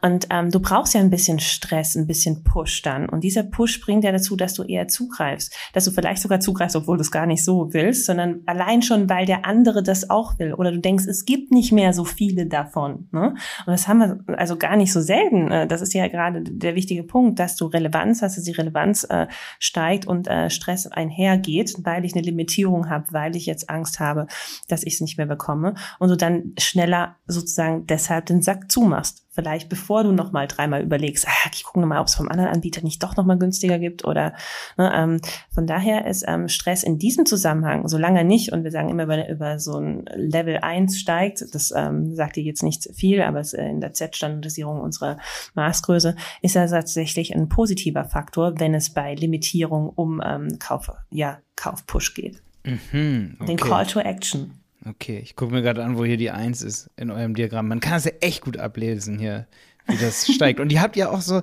ihr habt dann sozusagen auch so Kurvendiagramme wiederum, wo ihr mhm. zeigt, wie diese verschiedenen Komponenten von Emotionen, also Reflexion, Attraktion, Stress, Vertrauen, Relevanz, Nähe, Sympathie, wie das mhm. dann gemessen wurde mit eurem Messverfahren bei Werbespots, die geguckt wurden. Zum Beispiel genau. von, vom Amazon-Werbespot. Ja, ähm, richtig. Was war mhm. da so die kürzlichste Studie, die ihr da gemacht habt und so ausgewertet habt und gesagt habt, wow? Also wir, wir haben gerade du musst dir vorstellen, kurz vor Weihnachten viele Studien laufen gerade. Ich habe aber heute Morgen die allerletzte äh, ähm, Analyse gehabt zum Thema Kino. ähm, was sozusagen äh, unterschiedliche Kinospots und wie Kino wirkt und das ähm, sozusagen der Kanal Kino und Kinowerbung. Und das ist eben super spannend, weil Kino hebt diese, und das hast du ja gerade gesehen, du siehst, ähm, also sprich, du hast gerade ins Buch, geguckt und da siehst du die Skala. Und Kino und äh, sozusagen der Push und die Kraft von Kino hebt sozusagen unsere Skala mal locker auf zwei und drei, weil die Emotionalisierung derart stark ist, weil dieses Setting, diese, dieser dunkle Raum, ne, diese, wo du dich gar nicht, äh, wo du ganz auf aufgesaugt wirst, wo es nur um Erleben geht, diesen Riesenscreen, diesen Sound, wo die Emotionalisierung gleich mal so einen Faktor drauf bekommt. Du meinst als Placement, wenn dort die Werbung ist? Ja. Ah, Ja, genau, da habt ihr auch, da, das will ich nicht verraten, aber das fand ich auch sehr geil. Ihr habt die Unterschiede zwischen Tablet, Smartphone und Ja. Laptop, wie dort die Kurven sind. Bitte Ja. das Buch holen ähm, und das dort angucken, weil das kann man gar nicht so schön jetzt, glaube ich, abreißen, oder? How, Ja, How to also- Kill Your Brand, das Buch Ja. holen. äh, oder, oder möchtest du was zu sagen? Ich, Also ja, es ist tatsächlich, also man sieht es natürlich dargestellt viel besser und in den Spots und ähm, auf unserer Website kann man das auch mal sehen. Ähm, es ist so geil zu sehen, äh, wenn du äh, einen Spot zum Beispiel hast oder ähm, wenn du auf der Website einen Banner hast und du siehst ganz genau die Emotionalisierungskurven, während jemand das betrachtet und du kriegst aus deiner Zielgruppe den Durchschnitt der Emotionalisierungsdramaturgie. Sekundengenau bei Betrachtung. Und die laufen dann sozusagen, musst dir vorstellen, die KPIs laufen dann ähm, jetzt in dem Fall von einem Spot ähm, eins zu eins, äh, so wie es empfunden wurde, mit. Und dann siehst du eben, dann kommt äh, bei Amazon, ich weiß nicht, an wen du gerade denkst, ich glaube an den alten Spot mit dem Golden Retriever, ich bin Mhm, jetzt nicht ja, sicher. Ne, ähm, da kommt der Golden Retriever rein und schlupp, Sympathie, Attraktion, zack, und alles geht durch die Decke. Und ähm, dass du, äh, ja, dass du das richtig siehst, was sozusagen ähm, der, der, der ursächlich ist für diesen emotionalen Push. Und das ist, ähm, jedes Mal begeistert es mich auch wieder, muss ich sagen. Das ist echt sehr, sehr faszinierend. Also, ähm, ja, aber schaut es euch mal gerne an. Ja, stark. Also es hat mir auf jeden Fall so ein bisschen, habe ich gedacht, als ich das gesehen habe, oh Gott, oh Gott, wir haben jahrelang was falsch gemacht in unserer Werbetargetierung, wirklich. Also ich habe es wirklich so gedacht, ich dachte so, Smartphone ist doch noch attraktiver, als ich immer dachte, weil ich immer gesehen habe, es kommen, also fürs Branding, ne, um den Leuten zum Beispiel Bumper-Ads, YouTube, da haben wir halt auch, machen, machen, machen wir YouTube-Videos drüber und so und haben das auch in verschiedenen Podcasts. ne? Ich habe ja auch so einen Podcast nur über Google Ads und so oder ziemlich, wir haben uns da ein bisschen geöffnet zu den Themen. Aber Bumper-Ads sind relativ günstig noch so, es sind immer sechs Sekunden, 15 Sekunden, ne? Ähm, gibt es zwei verschiedene Formaten, InStream und Bumper. Und Bumper ist dann natürlich super geil, das auf dem Video, äh, auf dem Mobiltelefon nochmal extra auszuspielen, um dann eben genau diese Werbebotschaft nochmal zu verstärken. Neben der Conversion-Ad, die man dann auf dem Laptop, wo derjenige das Gehirn anmacht, so wie da, ihr das schön. Aber es gibt noch mehr Unterschiede, ne? Ja, ja, also es ist, ähm, also du hast tatsächlich, ich meine, jeder, jeder, also ich, ich sag mal, jedes Device oder jeder Kanal hat absolut seine Berechtigung, aber es gibt eben so, so unterschiedliche Stärken, ne, ähm, die man aufgreifen kann. Und äh, so, so ein Smartphone, ähm, ne, das nichts kommt mir so nah. Also das ist ja auch, als ich gerade eben sage, der Ablenkungsgesellschaft, ähm, alle haben ständig ihr Smartphone in der Hand, diese emotionale Nähe, die du und diese Bereitschaft, da drauf zu gucken und allein schon, dass du da bereit bist, drauf zu gucken und da ne, mit reinzugehen, diese Involvierung ist natürlich sehr, sehr hoch. Gleichzeitig, Nerd, ne, es gibt immer so einen Spielverderber. Es ist natürlich auch so, dass es alles äh, sehr äh, ja fluktuativ ist und dass ich ähm, da richtig äh, in den ersten Sekunden echt einen Fußabdruck setzen muss, dass ich da überhaupt ähm, ja nicht überscrollt werde oder ne, weggeklickt werde. Und ja, da gibt's ganz ähm, je nach Medium oder ne, was du auch aussteuern willst und je nach ähm, Gattung eben ganz verschiedene ja, ja, Gesetze, Rezepte, Kochrezepte, die du beachten musst. Und dafür sind wir eben spezialisiert. Mhm. Ich glaube, bei den ganzen Studien, die ihr so macht, äh, könnte man auch locker noch mal eine Bonusfolge irgendwann machen. ähm, nur über diese Studien, dass man sagt, zehn coole Studien, aus Ja. denen man sich was, äh, ja, aus denen man sich inspirieren lassen kann. Weil man kann die, glaube ich, gar nicht alle hier runterbeten, so in, in der Zeit, die, Ja. die man aufnahmefähig ist, ne? Also es, ja, es ist und es ist immer spannend. Also manchmal greifen wir Zielgruppen raus, über die wir sprechen oder äh, ja Weihnachtsspots Thema oder ne oder so. Ähm, von daher ähm, gerne. Also be my guest. Komm im Thema, ich erzähle dir gerne was. Nee, richtig gut. Ich gucke jetzt mal, ich gucke jetzt auf jeden Fall mal, was ich noch so an Theoriefragen hier habe, die jetzt nicht Yay. so viel mit äh, einer Geschichte zu tun haben. Also die, weil wir hatten ja jetzt auch schon richtig viel, viel Geschichten. Ähm, eine Sache hat mich noch voll berührt und das finde ich auch noch mal super interessant für alle Markenentscheider, ähm, ob man irgendwelche USP hervorhebt, wenn es jetzt hier zum Beispiel um Bio-Orangensaft geht. Da kann man sich immer streiten, ist Bio ein USP, warum man irgendwas teurer macht. Und da war auch so eine tolle Geschichte im Buch zum Thema Bio-Orangensaft. Ähm, wie reagiert der Verbraucher darauf? Kennst du? Musst du mir kurz, jetzt musst du mir kurz genau? helfen, weil du musst, Also an, du musst die wieder an äh, erzählen, dann weiß ich sie. Genau. Also es geht darum, dass ich sozusagen ähm, gar nicht mehr dafür bezahlen möchte, dass es Bio ist, weil ich Orangen sowieso schon als gesundes Produkt sehe. Mhm. Und Bio dann eigentlich keinen Mehrwert mehr obendrauf gibt. Also ich will nicht mehr dafür bezahlen, dass Bio ist, weil ich sowieso Bio-Orangensaft haben möchte. Genau, also sprich, dass so ähm, das, was du erwartest und was du dir nicht bewusst machen willst, dass es den Bio-Orangensaft überhaupt benötigt. Ne? Das ist ja, das Schlimme ist, wir brauchen Bio-Orangensaft, weil der, ähm, der normale Orangensaft, jetzt weiß ich auch das Beispiel wieder, ähm, ja dann wohl nicht die, die, ähm, die Voraussetzungen oder diese Güteklassen erfüllt. Und dann ist es tatsächlich eher die Frage, wenn ich äh, einen Orangensaft habe, und da ging es ja um eine Marke, die ähm, einen Orangensaft aktuell äh, sehr erfolgreich vertreibt, wenn die sich jetzt einen Bio-Orangensaft noch äh, sozusagen äh, gönnt, was dann ähm, mit der Wahrnehmung passiert. Denn ähm, man hat eben diesen Urorangensaft, den es schon immer gab, schon all diese heilende, diese gute, die, ähm, ne, die gesunde ähm, Kraft zugeschrieben. Und in dem Moment, wo es jetzt äh, Bio gibt, den, das, was ich ja vorher einfach nur äh, implizit vorausgesetzt habe, ähm, bringe ich sozusagen das ganze Empfindungskonstrukt ne, meiner Zielgruppe total ins Wanken. Und dann kann es gefährlich werden, weil dann kann das Hero-Produkt sehr, sehr deutlich Schaden nehmen und wir haben keinen Gewinner. Also nicht, dass dann alle plötzlich auf Bio über äh, switchen oder dass ich dann eine neue Zielgruppe bekäme. Es ist dann wirklich sehr fatal, weil du dann ähm, deine große Gefolgschaft völlig verwirrst. Und was man nie machen sollte, ähm, ist ähm, jemanden zu verwirren oder in Ungewissen halten. Hm. Und Generation Y und die Alpha-Generation ist ja wahrscheinlich noch anspruchsvoller, ne? Ja, also hat, da braucht es Purpose. ja, aber das, das muss ich sagen, das ist zum Glück schon bei vielen angekommen, glaube ich, würde ja. ich mal so behaupten. Ähm, jetzt habe ich noch so ein paar Fragen für alle, die gerade weggenickt sind hier nach 50 Minuten oder 55 Minuten. Also nicht, dass beziehungsweise die vielleicht jetzt denken, es wird nicht mehr cool. Nach welchem Muster wählen wir unsere Banken? Ganz bestimmt nicht nach Vertrauen. Nee, ne? ja, genau. Ja, also du willst ganz bestimmt nicht nach Vertrauen. Du willst eine Bank, also das kommt drauf an, ähm, was du möchtest. Aber meistens ist, du willst es leicht machen oder du willst, äh, ich nehme jetzt mal so eine, du möchtest eine Performerbank, du willst richtig dein Geld vermehren. Du möchtest auch mit deiner Bank ausruhen, hey, ich hab's geschafft. Ne? Ich bin, äh, ja, ich bin einer derjenigen, der zu den Performern gehört. Dann nimmst du eine, eine Großbank, ne, die äh, auf den großen Bühnen spielt. Und dann nimmst du sowas wie die Deutsche Bank oder ne, da möchtest du ja sozusagen mit aufgestelltem Kragen dich wohlfühlen. Oder du wählst ähm, eben eine Bank, wo du ähm, das Gefühl hast, da bin ich, ähm, ich bin jetzt vielleicht nicht ganz so äh, die große Nummer, ne? ich, ich möchte es auch ein bisschen äh, menschlicher haben und äh, ich möchte aber da gut behandelt werden und äh, ja, ich brauche einfach, ich, ich, ich möchte nicht so das Gefühl haben, äh, ich muss mich so beweisen. Dann gehst du zu einer Sparkasse, ne? die ist einfach emotional näher. Und ähm, was alle Banken immer glauben, was unglaublich wichtig wäre, wäre das Thema Vertrauen. Und mein Gott, äh, Banken haben schon lange nicht mehr den, den KPI Vertrauen, den sie für sich besetzt. Weil ähm, eigentlich gehst du davon aus, dass die Banken sowieso alles äh, ja Bankster sind und ähm, du für dich eigentlich nur den, den, den besten Deal suchen musst. Und deshalb bewertest du ganz klar deine Bank damit, ähm, was für was die Bank aus dir macht, also und ähm, wie du äh, ihr gegenüber als äh, Partner auftreten kannst. Und das ist sehr, sehr spannend.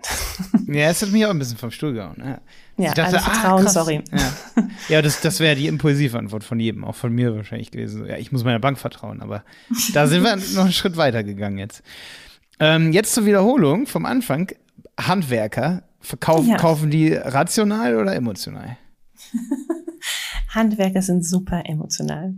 Sie lassen sich aber gerne, ähm, also sie verrationalisieren gerne im Nachhinein. Aber Handwerker sind und ich liebe sie und ich, ich, ich finde sie echt, also sind mein liebsten, meine liebste Zielgruppe äh, ne, zu interviewen, sind äh, sehr emotional. Und Handwerker sind übrigens sehr, sehr nah bei EMI. Also die Handwerker, die wir getroffen haben, sind sehr, sehr nah. Sie brauchen nur eine Bewältigungsstrategie ähm, der anderen gegenüber äh, ne, und äh, ja, um sich dann ähm, ja auch beweisen zu können und ihren, ja, ihrem Mann, ihren Frau zu stehen. Das heißt, sie können schon sehr gut darauf zugreifen, was der wahre Beweggrund ist, dass sie das, dass sie das tun? Das wäre, wenn ähm, sie nah bei sie mir äußern, sind? Sie äußern das leicht. Ähm, aber ich glaube, sie, ähm, sie, sie greifen dann nicht so, äh, ja, sie, sie können es nicht selber hochholen. Aber das Schöne ist, ähm, in, ich weiß nicht, ähm, äh, ob du das durchgelesen hast, steht auch im Buch, aber es geht darum, in, den, in der Forschung, die du da ansprichst, ne, ging es darum, ja, was macht man denn so? Was macht man denn äh, ne, als Heizungsinstallateur? Und ja, die, ja, also eigentlich haben die dann die Geschichte und hier wieder Storytelling erzählt von der, der armen Prinzessin im Turm, die es ja einfach nur warm braucht ne, und die sie retten. Also sprich, sie sind äh, der, der goldene Ritter auf dem Pferd, der angeritten kommt, angaloppiert und guckt, dass äh, die, die, die holde Prinzessin im Turm nicht friert. Und das ist eine super Me-Story natürlich. Ne? Mhm. Die erzählen das natürlich äh, in, in äh, ja, äh, in einer Art und Weise, die für sie nicht entlarvend ist, sondern sie sind ja die Helden in ihrer Geschichte. Aber natürlich erzählt hier gerade das Me. Und das ist eigentlich das, was sie brauchen. Sie sind diejenigen, die, äh, die dafür sorgen, die die Macht haben, dass äh, ja wir nicht frieren und äh, sie dafür ihre ja ihre Lob bekommen und ihre Wertschätzung. Und deshalb tun sie sich manchmal schwer mit sehr sehr ähm, sehr, sehr smart oder smart home ähm, Devices, weil sie dann ihr sozusagen die Bestätigung verlieren. Das heißt, so ein Produkt muss genau diesen Konflikt lösen und du musst der, du musst der Ritter bleiben ähm, und dennoch äh, der moderne Ritter mit äh, Smart-Funktion sein. ja, ich fand es vor allen Dingen gut, weil ich, ähm, weil ich gesehen habe im Buch, dass die jüngere Handwerkergeneration auch dieses Rittersyndrom über, über Technik aus, ja. ausleben kann. Also es auch schafft, sozusagen über Remote sozusagen ähm, ja. dieses Gefühl zu haben. Das, das ja, die werden cool. dann mehr, die werden dann mehr so zu James Bond, der durch Q dann ausgerüstet wird. das ist nicht mehr der Ritter. Geil. Jetzt kommen wir mal so ein bisschen auf so Marketing-Assets nochmal zu sprechen mhm. hier zum Schluss. Und zwar haben wir ja Bilder und Ton und so. Und eine Sache finde ich auch nochmal interessant, und zwar Bilder, kommen wir erst zu Bildern, ähm, werden die oft unterschätzt, also im Marketing. So, ich habe ein Bild und ich habe dazu was drüber gesprochen und so. Wie viel wiegt das Bild im Gegensatz zu dem Gesprochenen oder zu dem, was ich, ja, wie auch immer. Ähm, was würdest du da sagen? Ganz klar das Bild. Also da, da, da muss ich gar nicht, das, das ist bewiesen. Das ist Wahrnehmungspsychologie. Das Bild, erst Bild, ne? Bild wirkt und dann äh, wird äh, als nächstes die Headline gesehen. Und dann gehen wir noch so weiter. Was muss auf das Bild drauf? Also hast du jemanden, der dich anblickt, guckt dich jemand an oder guckt jemand weg? Und also wahrnehmungspsychologisch schlägt Bild immer Text. Und es sei denn natürlich, du machst das Bild so klein, dass du es nicht mehr wahrnehmen mhm. kannst. Aber wir gehen jetzt mal von einer ganz klassischen Anmutung aus. Bild schlägt Text. Und äh, bei Text gibt es so viel, ähm, äh, ja, also rein so viel Gesetze, äh, wenig Versalien bitte. Äh, wenn Versalien, dann nicht über drei Zeilen, sowieso drei Zeiler, ja nicht. Also über da über alles, was mega Ratio, ne, Hirnschmalz, wir sagen äh, Kognit eine Kognition äh, erfordert. Das ist all das, was später wirkt. Und äh, direkt wirkt ein Bild. Das heißt, handfester Tipp für Online-Shop-Betreiber hier eigentlich. Absolut. Ähm, sich viel länger hinsetzen und zu überlegen, was für ein Bild man für einen Deal wählt auf der Startseite und welche Motive drauf sind. Ähm, oder welches Motiv, am besten so ein Key Visual, ne? Ähm, ja. Und weniger oder dann als zweite Sache, welchen Text kann man unterstützend zum Bild nehmen, oder? Und absolut, absolut. Und dann noch was, was auch jedes Mal, ich glaube, ich weiß nicht, das ist äh, in jeder, in jeder Forschung, in jedem Ergebnis kommt raus, priorisieren was möchtest du, was ist die Prio 1 Botschaft, die Prio 2, 3 und alle anderen kannst du schon vergessen, die kommen erst, wenn ich dann tiefer eingestiegen bin. Also da ist sozusagen Reduktion ähm, der Schlüssel zum Erfolg. Denn je mehr ich versuche gleichzeitig ähm, zu kommunizieren, umso weniger kommt tatsächlich an, weil ihr denkt dran, wir sind ja echt schon 60.000 Jahre in diesem Hirn unterwegs, ne? Und ähm, wir können nicht so viel Botschaften gleichzeitig verarbeiten. Wir filtern ganz klar raus und wenn zu viel kommt, schalten wir einfach ab. Hm, krass, das ist voll interessant, weil ich habe mal ein Video gemacht zum Thema Content Marketing für so einen Content Marketing Kurs, den wir bei uns auf der Plattform haben. Mhm. Und ähm, da habe ich ein ganzes Video darüber gemacht, aber nicht vorher recherchiert. Aber ich bin schon echt lange im Marketing und da sage ich, dass man ein Key Visual haben sollte und nicht davon ablenken soll. Und ich weiß noch, dass ich da keine Quellen rausgesucht habe. Ich habe das wahrscheinlich intuitiv komplett richtig erklärt, oder? Absolut. Siehst du, du bist nah Geil. bei deinem Mi, du wusstest, was du brauchst. Das, das, war jetzt Angeberei hier von mir, aber es ist wahr. Hm. Ihr könnt im Content-Marketing-Kurs nachgucken. Man sieht im Video auch wenn an, es stimmt, ist es nicht. Du musst ja immer so sagen, wenn es ist. stimmt, genau, wenn es stimmt, ist es nicht angeben. okay, ist guter Satz. Ist gut. Welchen Einfluss hat Musik? Musik, ah, oh, ja, Musik ist, ähm, ja, Musik ist unglaublich wichtig, weil Musik hat die Kraft, direkt durch und durch zu dringen. Also Musik ist äh, ein großer Einflussfaktor. Es gibt, ähm, wir haben auch zahlreiche Untersuchungen zu Thema, welche, äh, wie wichtig Musik ist, äh, sei es in Radiospots oder sonstigen Spots und ähm, Musik bringt dir diese Grundstimmung, den, den Gefühlsteppich, diesen Emotionsteppich einfach mit. Und das ist das, was direkt implizit, also ne, ne, wirkt, direkt auf das Unbewusste schießt. Das heißt, wenn du, ähm, du kannst einen Spot mit Sound, ähm, ne, mit einem Moll und einmal mit Dur machen oder du kannst ihn, ähm, ne, kannst ihn dramatisch machen oder eher dahin plätschern und du hast genau auf die Wahrnehmung, äh, ne, wie, wie es sozusagen ähm, bei den bei denjenigen, bei den, jetzt wollte ich gerade den Rezipienten, aber es klingt immer sogar als bei den Zuhörern oder so, ne, ähm, wahrgenommen wird, direkten Einfluss sehen. Also Sound, Musik ist etwas, was ähm, direkt zum Unbewussten spricht. Und äh, jetzt einfach nur Radio oder Podcast-Werbung? Also jetzt wirklich nur sprechen. Jetzt haben wir Musik, das lasse ich mal, mhm. das verdauen wir jetzt mal so, weil mhm. brauche ich jetzt nicht so viel zu sagen. Das ist, da wird der eine oder andere jetzt denken, so, boah, mache ich, mach ich was draus aus der Information, ne? Hoffentlich. Ähm, aber jetzt sage ich mal Werbung in einem Podcast oder in einem Radio. Ist das in zwei Jahren ausgestorben oder weil es halt so viel Facebook und Google Ads gibt irgendwie, die man schalten kann? Oder also ich, ähm, wir haben gerade eine ein riesen ähm, Studie gehabt zu Podcasts und Podcasts haben ja eine unglaubliche Chance, ähm, eine Involvierung, eine Nähe zu schaffen. Da, sind sie, da ist wieder die emotionale Nähe, ne? Und dieses, ähm, dass so ein ja einen unglaublichen äh, Draht zu der Marke kriegst, ähm, dass du Facetten von der Marke entdeckst, die du mit keinem anderen Kanal so gut erreichen kannst, wo du direkt reinkommst, wo über das Reden an sich, über das Geschichten erzählen, wie früher das Hörbuch als Kind, ne, ähm, direkt ähm, ja zu deinem Innersten vordringt. Und wenn es dann nicht ähm, äh, sozusagen jetzt einfach nur 0815 die Werbung übertragen auf Podcast mal einfach mal eingespielt wird, sondern ähm, ja auch mit Sinn verflochten wird und auch einen Grund hat, ähm, sich da zu zeigen, dann ähm, ja, ist das ein unglaubliches Win-Win-Konzept. Das heißt, es, es bringt dir die emotionale Nähe und die Involvierung zu deiner Zielgruppe zur Marke und gleichzeitig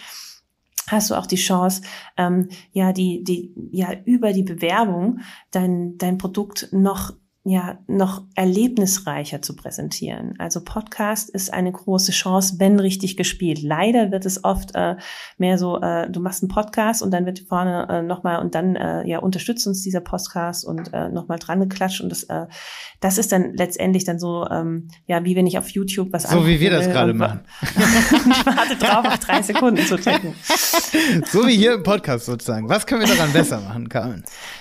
Ihr könnt ganz klar das mit reinflechten. Also es ist ja unglaublich wichtig, dass es einen Grund hat. Die Leute kommen ja und wollen dir zuhören. Du hast ein spannendes Thema und sie wollen dir zuhören. Und wenn du über, ähm, ne, über etwas sprichst und Werbung machst, dann brauchen die ganz klar deinen Impact. Warum ist es denn jetzt etwas? Das heißt, du musst damit reinkommen. Ein Moderator ist unglaublich wichtig bei Podcast.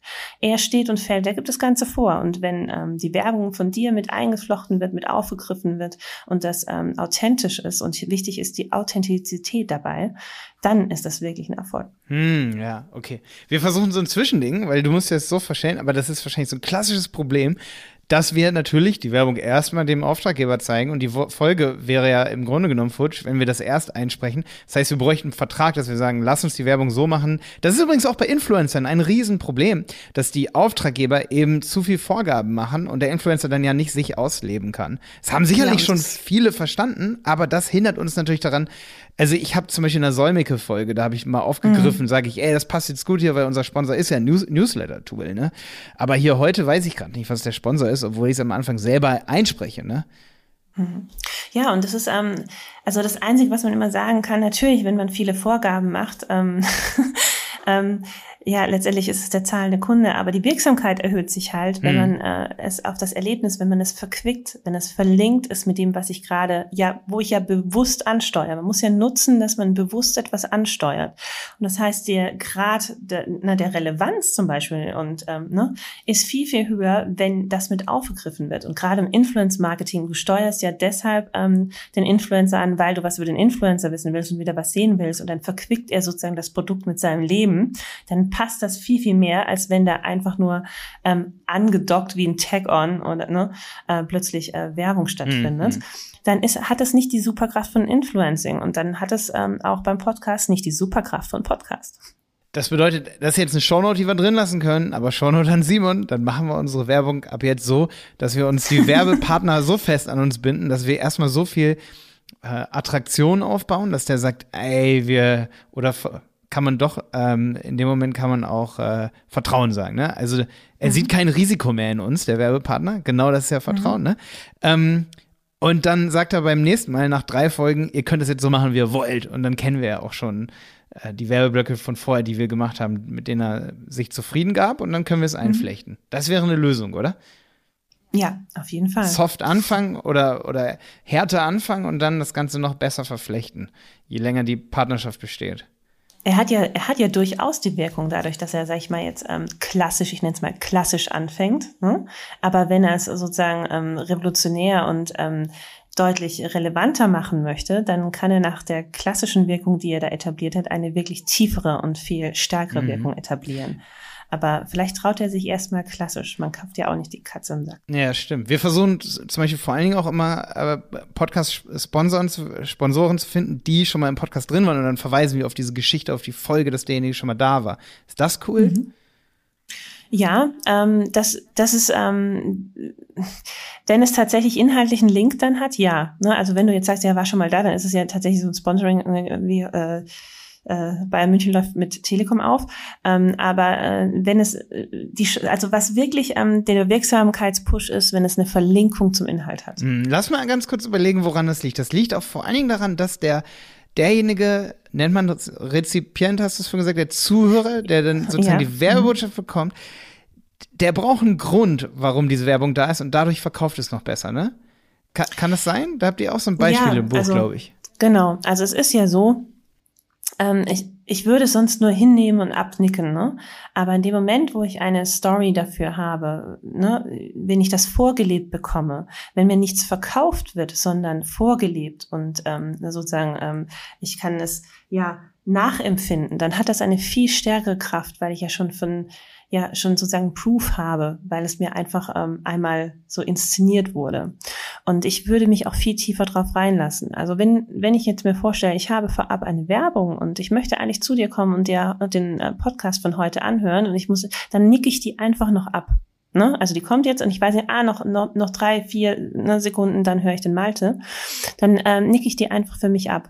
Wenn Malte, also wenn du das jetzt aber verflechtest, dann ist das für mich tatsächlich ein Erlebnis. Es kommt noch dein, der Mehrwert von dir dazu. Du addierst sozusagen der Werbung noch deine Kraft. Und ich habe das Erlebnis, ähm, wo, sozusagen, wo ich das Produkt wahrhaftig schon äh, mir vorstellen kann, den Service schon vorstellen kann. Und dadurch ist es viel, viel tiefer. Hm, ja. Es ist ein bisschen wie die Geschichte, die kann man auch bei euch im Buch nachlesen, mit der Commerzbank und dem DFB Frauenfußballteam. Ähm, oh ja. Da gibt es ein richtig geiles Beispiel zu. Ja, wann Werbung. Das Effi-Beispiel. Sozusagen. Pferdeschwänze. dass sozusagen Skepsis vermieden wird. Das finde ich richtig geil. Richtig geil. Ja. Ähm, super Ideen da in diesem Buch. Ähm, so, ein letztes Thema habe ich noch, Carmen. Ja. Wirklich, weil dann, dann ist, glaube ich, dann explodiert wahrscheinlich der Kopf von allen Zuhörern hier, weil das schon echt so, so, so viel war jetzt. Ähm, wir brauchen wirklich eine zweite Folge, mindestens. ähm, provokante Ideen. Wenn ich jetzt in einem Meeting bin und ich habe provokante Ideen, beispielsweise möchte ich eine Werbebotschaft rausbringen und da sagen erstmal drei Leute im Meeting, nein, auf gar keinen Fall. Wie, wie gehe ich damit um? Ist es interessant und andererseits auch gefährlich. Es gibt also bei euch im Buch so eine kritische Minderheit oder eine sehr, eine sehr laut werdende mhm. Minderheit, aber andererseits steckt da auch viel Potenzial hinter. Kannst du dazu noch was erzählen? Weil das ist ja oft immer, viele Dinge gehen einfach nicht viral, obwohl, also ich habe immer das Gefühl, obwohl die Menschen eigentlich im Herzen, das Mi weiß eigentlich, wie es viral gehen könnte, tut es dann aber nicht. Ja. Ja, und das ist tatsächlich das, ähm, dann greife ich tatsächlich mal das Beispiel auf vom ähm, Commerzbank-Spot, ne? Pferdeschwänze. Okay. Und ähm, ne, das ist ja mega provokant. Und wir haben die Forschung eigentlich gemacht, weil es darum geht, ähm, ja, wir wissen, es wird ein Shitstorm, wir wollen nur wissen, wie groß wird er. und ähm, und äh, es wurde kein Shitstorm, im Gegenteil, es wurde gefeiert viral und äh, nicht nur dort. Und ähm, das, äh, sowas kannst du nicht erfragen. Ne? Da kann die Ratio nicht kommen. Wenn du dich sowas fragst, sagt jeder, um Gottes Willen, das kannst du doch nicht machen. Die Kommerz kann, kann doch nicht mit, ne, wir haben Eier, wir, ne, wir brauchen keine Eier, wir haben Pferdeschwänze auftreten. Wo sind wir denn? Und dann noch mit dem DFB, also Entschuldigung. Ne? Also wenn ich sowas abfrage im rationalen Setting, wenn ich das ähm, quantitativ in so Fragebögen, wie man es vielleicht kennt, oder Online-Fragebögen abfragt, dann bekommst du nicht die wahre Wirkung.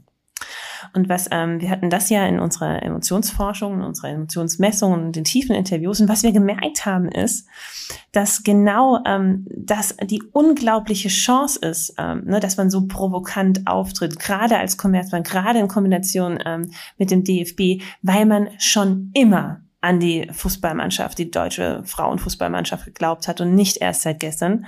Und ähm, dass das diese diese Aufstörung, die Provokation, ne, die Provokation, Entschuldigung, auch tatsächlich benötigt. Und ähm, so war unsere Empfehlung zum Beispiel in diesem Spot, diesen Anti-Helden noch zu stärken, reinzubringen, der der dann wie bitte sagt in diesem Spot, wer ihn kennt und gegen Ende dann diesen riesen Fokus setzt und sagt, ähm, ne, äh, äh, ja, super stolzer Partner der Frauenfußballmannschaft schon seit bla bla bla die Commerzbank. Ne? Das heißt also, du, wenn etwas provoziert, heißt das nicht, dass es schlecht ist. Wir müssen nur schauen, wie wird es kanalisiert. Weil Provokation ist ein Aufrütteln und was Werbung machen muss, ist aufrütteln. Niemand möchte harmonische Werbung, die dahin plätschert. Die hört nämlich keiner und da hört auch keiner hin. Wir brauchen ein bisschen Drama. Nur das Drama braucht eine positive Wendung und Lösung. Und das können wir einfach nicht erfragen. Und deshalb müsste man tatsächlich, ähm, na, dann, äh, du kommst mit provokanten Ideen und dann musst du dich fragen, okay, ich muss mal schauen, was macht das mit meiner Zielgruppe? Und zwar wahrhaftig, nicht nur rational, sondern was empfinden die dabei, wenn die das ähm, hören, sehen oder wahrnehmen, um rauszufinden, ob wir da diese großartige Provokation nicht produktiv nutzen können. Also provozieren finden wir erstmal gut. Mhm. Das heißt, es, man muss versuchen, genau den Grad auch zu finden. Vielleicht nicht zu doll den Grad aus, das Ganze auszureizen, dass man äh, zwischen Provokation und Diskriminieren, dass man da, also niemals diskriminieren wahrscheinlich, um niemals. ähm, aber sowas zu sagen, wie mit, das mit dem Pferdeschwanz, das diskriminiert ja erstmal wirklich niemanden. Nein. Hm. Im Gegenteil, es ist ja ähm, eigentlich ein, ein ein Bild, wo wir uns alle einig sind, ein positiver Verstärker, also eine Verstärkung dessen. Und du möchtest ja auf der Seite sein. So jeder, egal wer diesen Spot angeguckt hat, wollte nicht der ähm, kleine dicke alte Mann sein, der sagt wie bitte, ne, der da in seinem ähm, wahrscheinlich erinnere ich jetzt auch schon fallen, in seinem äh, Wife-Beater-Shirt ne, auf der Couch saß. Ähm, und ähm, aber genau das war dieser Anti-Held, den es gebraucht hat, dass du auf der Heldenseite bist. Und deshalb kann Provokation ein sehr schöner Hebel sein. Aber da muss er eben äh, sich äh, in diese produktive Lösung umwandeln, ja. dass wir alle auf einer Seite sind und dafür kämpfen. Das ist interessant. Das, das bedeutet eigentlich True Fruits. Auch wer das nachlesen möchte, gehe ich mal jetzt nicht so darauf ein, aber die mhm. hätten eigentlich viel smarter sein können, indem sie eine schwarze Flasche machen und, und, und draufschreiben, der Flasche vielleicht einen Namen geben, also einen schönen Namen, sag ich mal, und sagen, äh, wir, wir wollen oder wir stehen dafür, und sie machen auf das Thema aufmerksam, dass sie auch eine Flasche, oder ja gut, die schwarze Flasche war sowieso asozial, aber man hätte es trotzdem schaffen können, galanter zu machen als Quotenschwarzer, was ja zeigt, dass man schon sagt, man ex exkludiert, aber jetzt möchte man schon noch mal, weißt du, was ich meine? Ja, also ich weiß, was es, du meinst. Es hätte, ja. es hätte wahrscheinlich aber, ähm, eine Lösung aber gegeben für das Problem, das Ganze zu kanalisieren und ein Problem, weil die behaupten ja, dass sie, dass sie Dinge ansprechen und thematisieren wollen, was dann aber am Ende verletzend ist, oder? Ja, absolut. Also das ist ähm, sozusagen ein, ein, ein äh, ein missverstandener Auftrag. also das äh, ist ja, es schlägt ja leider genau in die andere Kerbe. Ne? Also es war ja ähm, der der Quotenschwarze ist ja ein furchtbares Beispiel dafür, dass wir ähm, nicht gelernt haben in unserer Sozialisierung ähm, und äh, und da sprechen wir uns glaube ich alle nicht frei. Da müssen wir ähm, deutlich hm. deutlich viel aufholen. Ähm, wie wir richtig damit umgehen. Und wir gehen, weiß Gott nicht ähm, in dieser provokanten, sie ist nicht mehr provokant, sie ist diskriminierten Form um. Und äh, dann wäre es eher gewesen, für uns sind alle gleich oder wir kennen keine Farbe. Das wäre das Thema gewesen. Aber ähm, das ist, ähm, ja, da war jemand äh, zu selbstbewusst und ähm, hört nicht mehr auf sein, seine äh, Käuferschaft, seine Zielgruppe. Und ähm, dann verliert man manchmal auch die Haftung am Boden. Ey, jetzt ganz schwierige Frage, ganz, ganz fies. Es ist mir jetzt gerade im Kopf gekommen. Was würdest du sagen, was würde passieren, wenn man einen Werbespot mit der DFB machen würde, ähm, mit den weiblichen Geschlecht, Geschlechtsorganen? Also, weiß ich nicht, irgendwas mit einer Vagina oder so. Was, was würde dann passieren? Spannend. Das würde ich gerne untersuchen. Ja, ich ne? kann es mir bei, bei, äh, beim besten Willen gerade nicht vorstellen, aber ähm, das ist ja das Spannende. Wir können uns so vieles nicht vorstellen und wir werden es aber dann doch erleben. Also ich würde es wahnsinnig gerne untersuchen. Also wenn du einen Draht zum DFB hast, ne, ich bin sofort dabei. Ja, es ist voll spannend so, ne? Ich frage mich das oft, auch bei Gendersprache, ne? Was ist, wenn ich ein weibliches Wort habe? Gestern habe ich mit Jonas gerade diskutiert über, er sagt, er musste hier ein Briefing einsprechen und es geht um das, ging eben um das Gender Gendern von Online-Händler. Und ich sage Händler ist, du gehst draußen zu einem Händler, ein Farbhändler. Das ist keine Person, das ist der Händler. Natürlich kann es auch einen Händler geben als Person, dann würde ich es gendern. Aber wenn es nur der Händler ist, dann ist es der Händler. Weil ich sage ja nicht auch auf einmal, oh, die Marke und die Firma, weiß es ja, dass man bei Marken oder bei Firmen redet man immer von sie, zum Beispiel im Vertrag. In so einem ähm, wenn es beim Notar zum Beispiel, da ist die Firma ist immer eine Sie, die GmbH, Sie. Ja. Aber da ist es ja ganz einfach, wenn es sachlich ist, dann ähm, macht es keinen Unterschied. Und sobald du es auf Personen beziehst, musst du gendern. Ja, voll die gute, einfache Regel. Ja, absolut. Ähm, gut, das war jetzt ausschweifend. Aber es ist geil, wenn man so Wörter wie Händler hat, wo man dann nicht weiß, ob das eine Person noch ist, ne? Und da kann man dann echt in Fettnäpfchen treten. Okay, okay, ich höre ich hör schon auf, Carmen. ich wollte gar nicht die Folge, das schneiden wir hier, nein, schneiden wir nicht weg, aber ich wollte die Folge gar nicht mit so einer schwierigen Diskussion beenden, weil es macht das ja. Aber ich glaube, viele, auch die einen Online-Shop haben und eine Website betreiben, haben sich da vielleicht auch noch gar keinen Gedanken drüber gemacht, wann man gendern sollte und wann, wann nicht und, und fangen dann an, die Marke der Marke oder, oder, oder eben der Händler, die Händlerin, obwohl es eigentlich um, ähm, um eine Tätigkeit geht, das kann gar keine Person alleine schaffen. Also, das ist eine Fabrik, die Schuheinlagen fertigt. Das kann, kann, also das ist keine Person.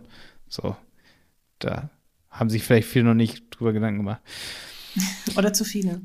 Oder zu viele Gedanken, ja, genau. Jetzt als letzte Frage nochmal. Wenn ich jetzt so ein Problem habe und ich will das rausfinden, ähm, ob das jetzt cool ankommen würde oder nicht, ob ich das jetzt gendere oder nicht zum Beispiel, ähm, dann würde ich zu euch kommen und ihr würdet eine Studie machen.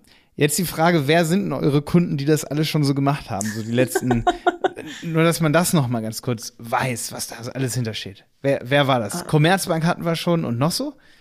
Genau, ähm, das muss ich echt ausholen. Äh, Telekom, Commerzbank, ähm, Balzen, äh, ach du Scheiße, Pro7, äh, ach Gott, Zahl Google, also zahlreiche ähm, Kunden. Ich habe, ich habe, Gott, ich vergesse. Was wollte Google analysieren? BSH.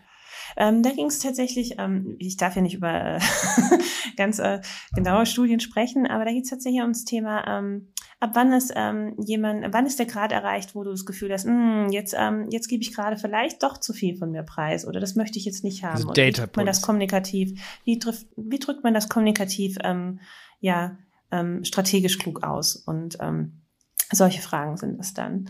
Oder ähm, Xing oder ähm, New Work, wie das heute heißt, oder ähm, ja, wer ist denn noch Kunde, um Gottes Willen? Ich vergesse echt bestimmt die Hälfte. das ist ja ähm, nicht schlimm, aber einfach, dass man sich ja. das vorstellt. Also das sind ja, schon. irgendwie ist ja gemein. Also äh, lieber Kunde, falls ich dich gerade vergessen habe.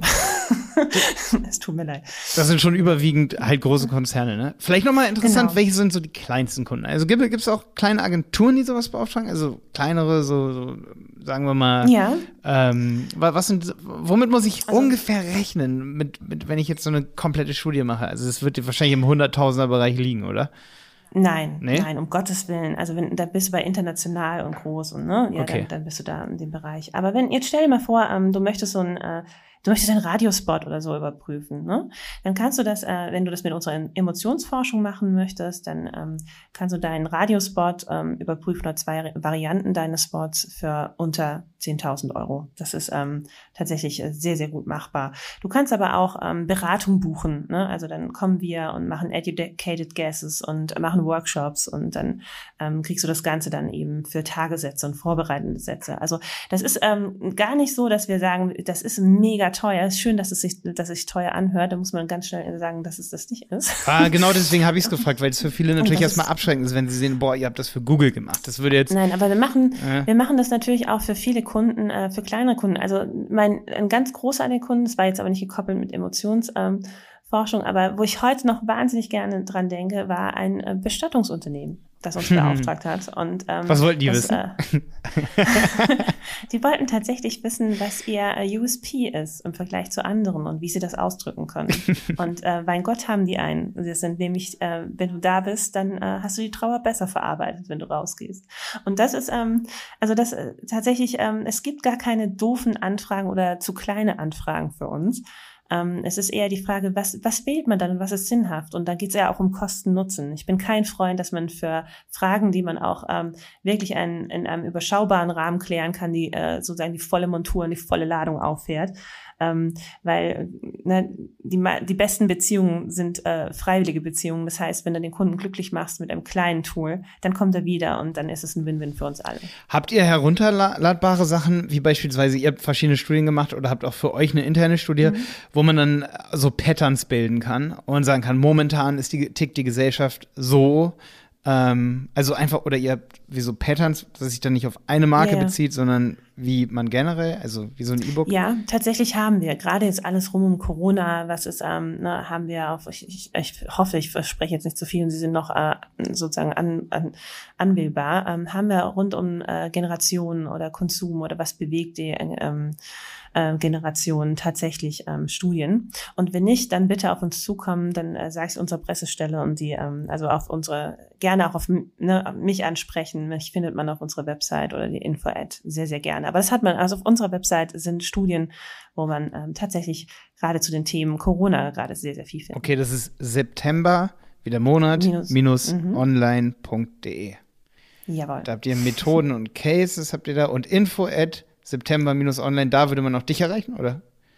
Nee, mich Weil erreichst du, du tatsächlich mit meinem Nachnamen, also Schenkel, also wenn du auf äh, Ansprechpartner gehst, da sind auch an unsere Kontaktdaten, wir sind dann gar nicht so filmschig.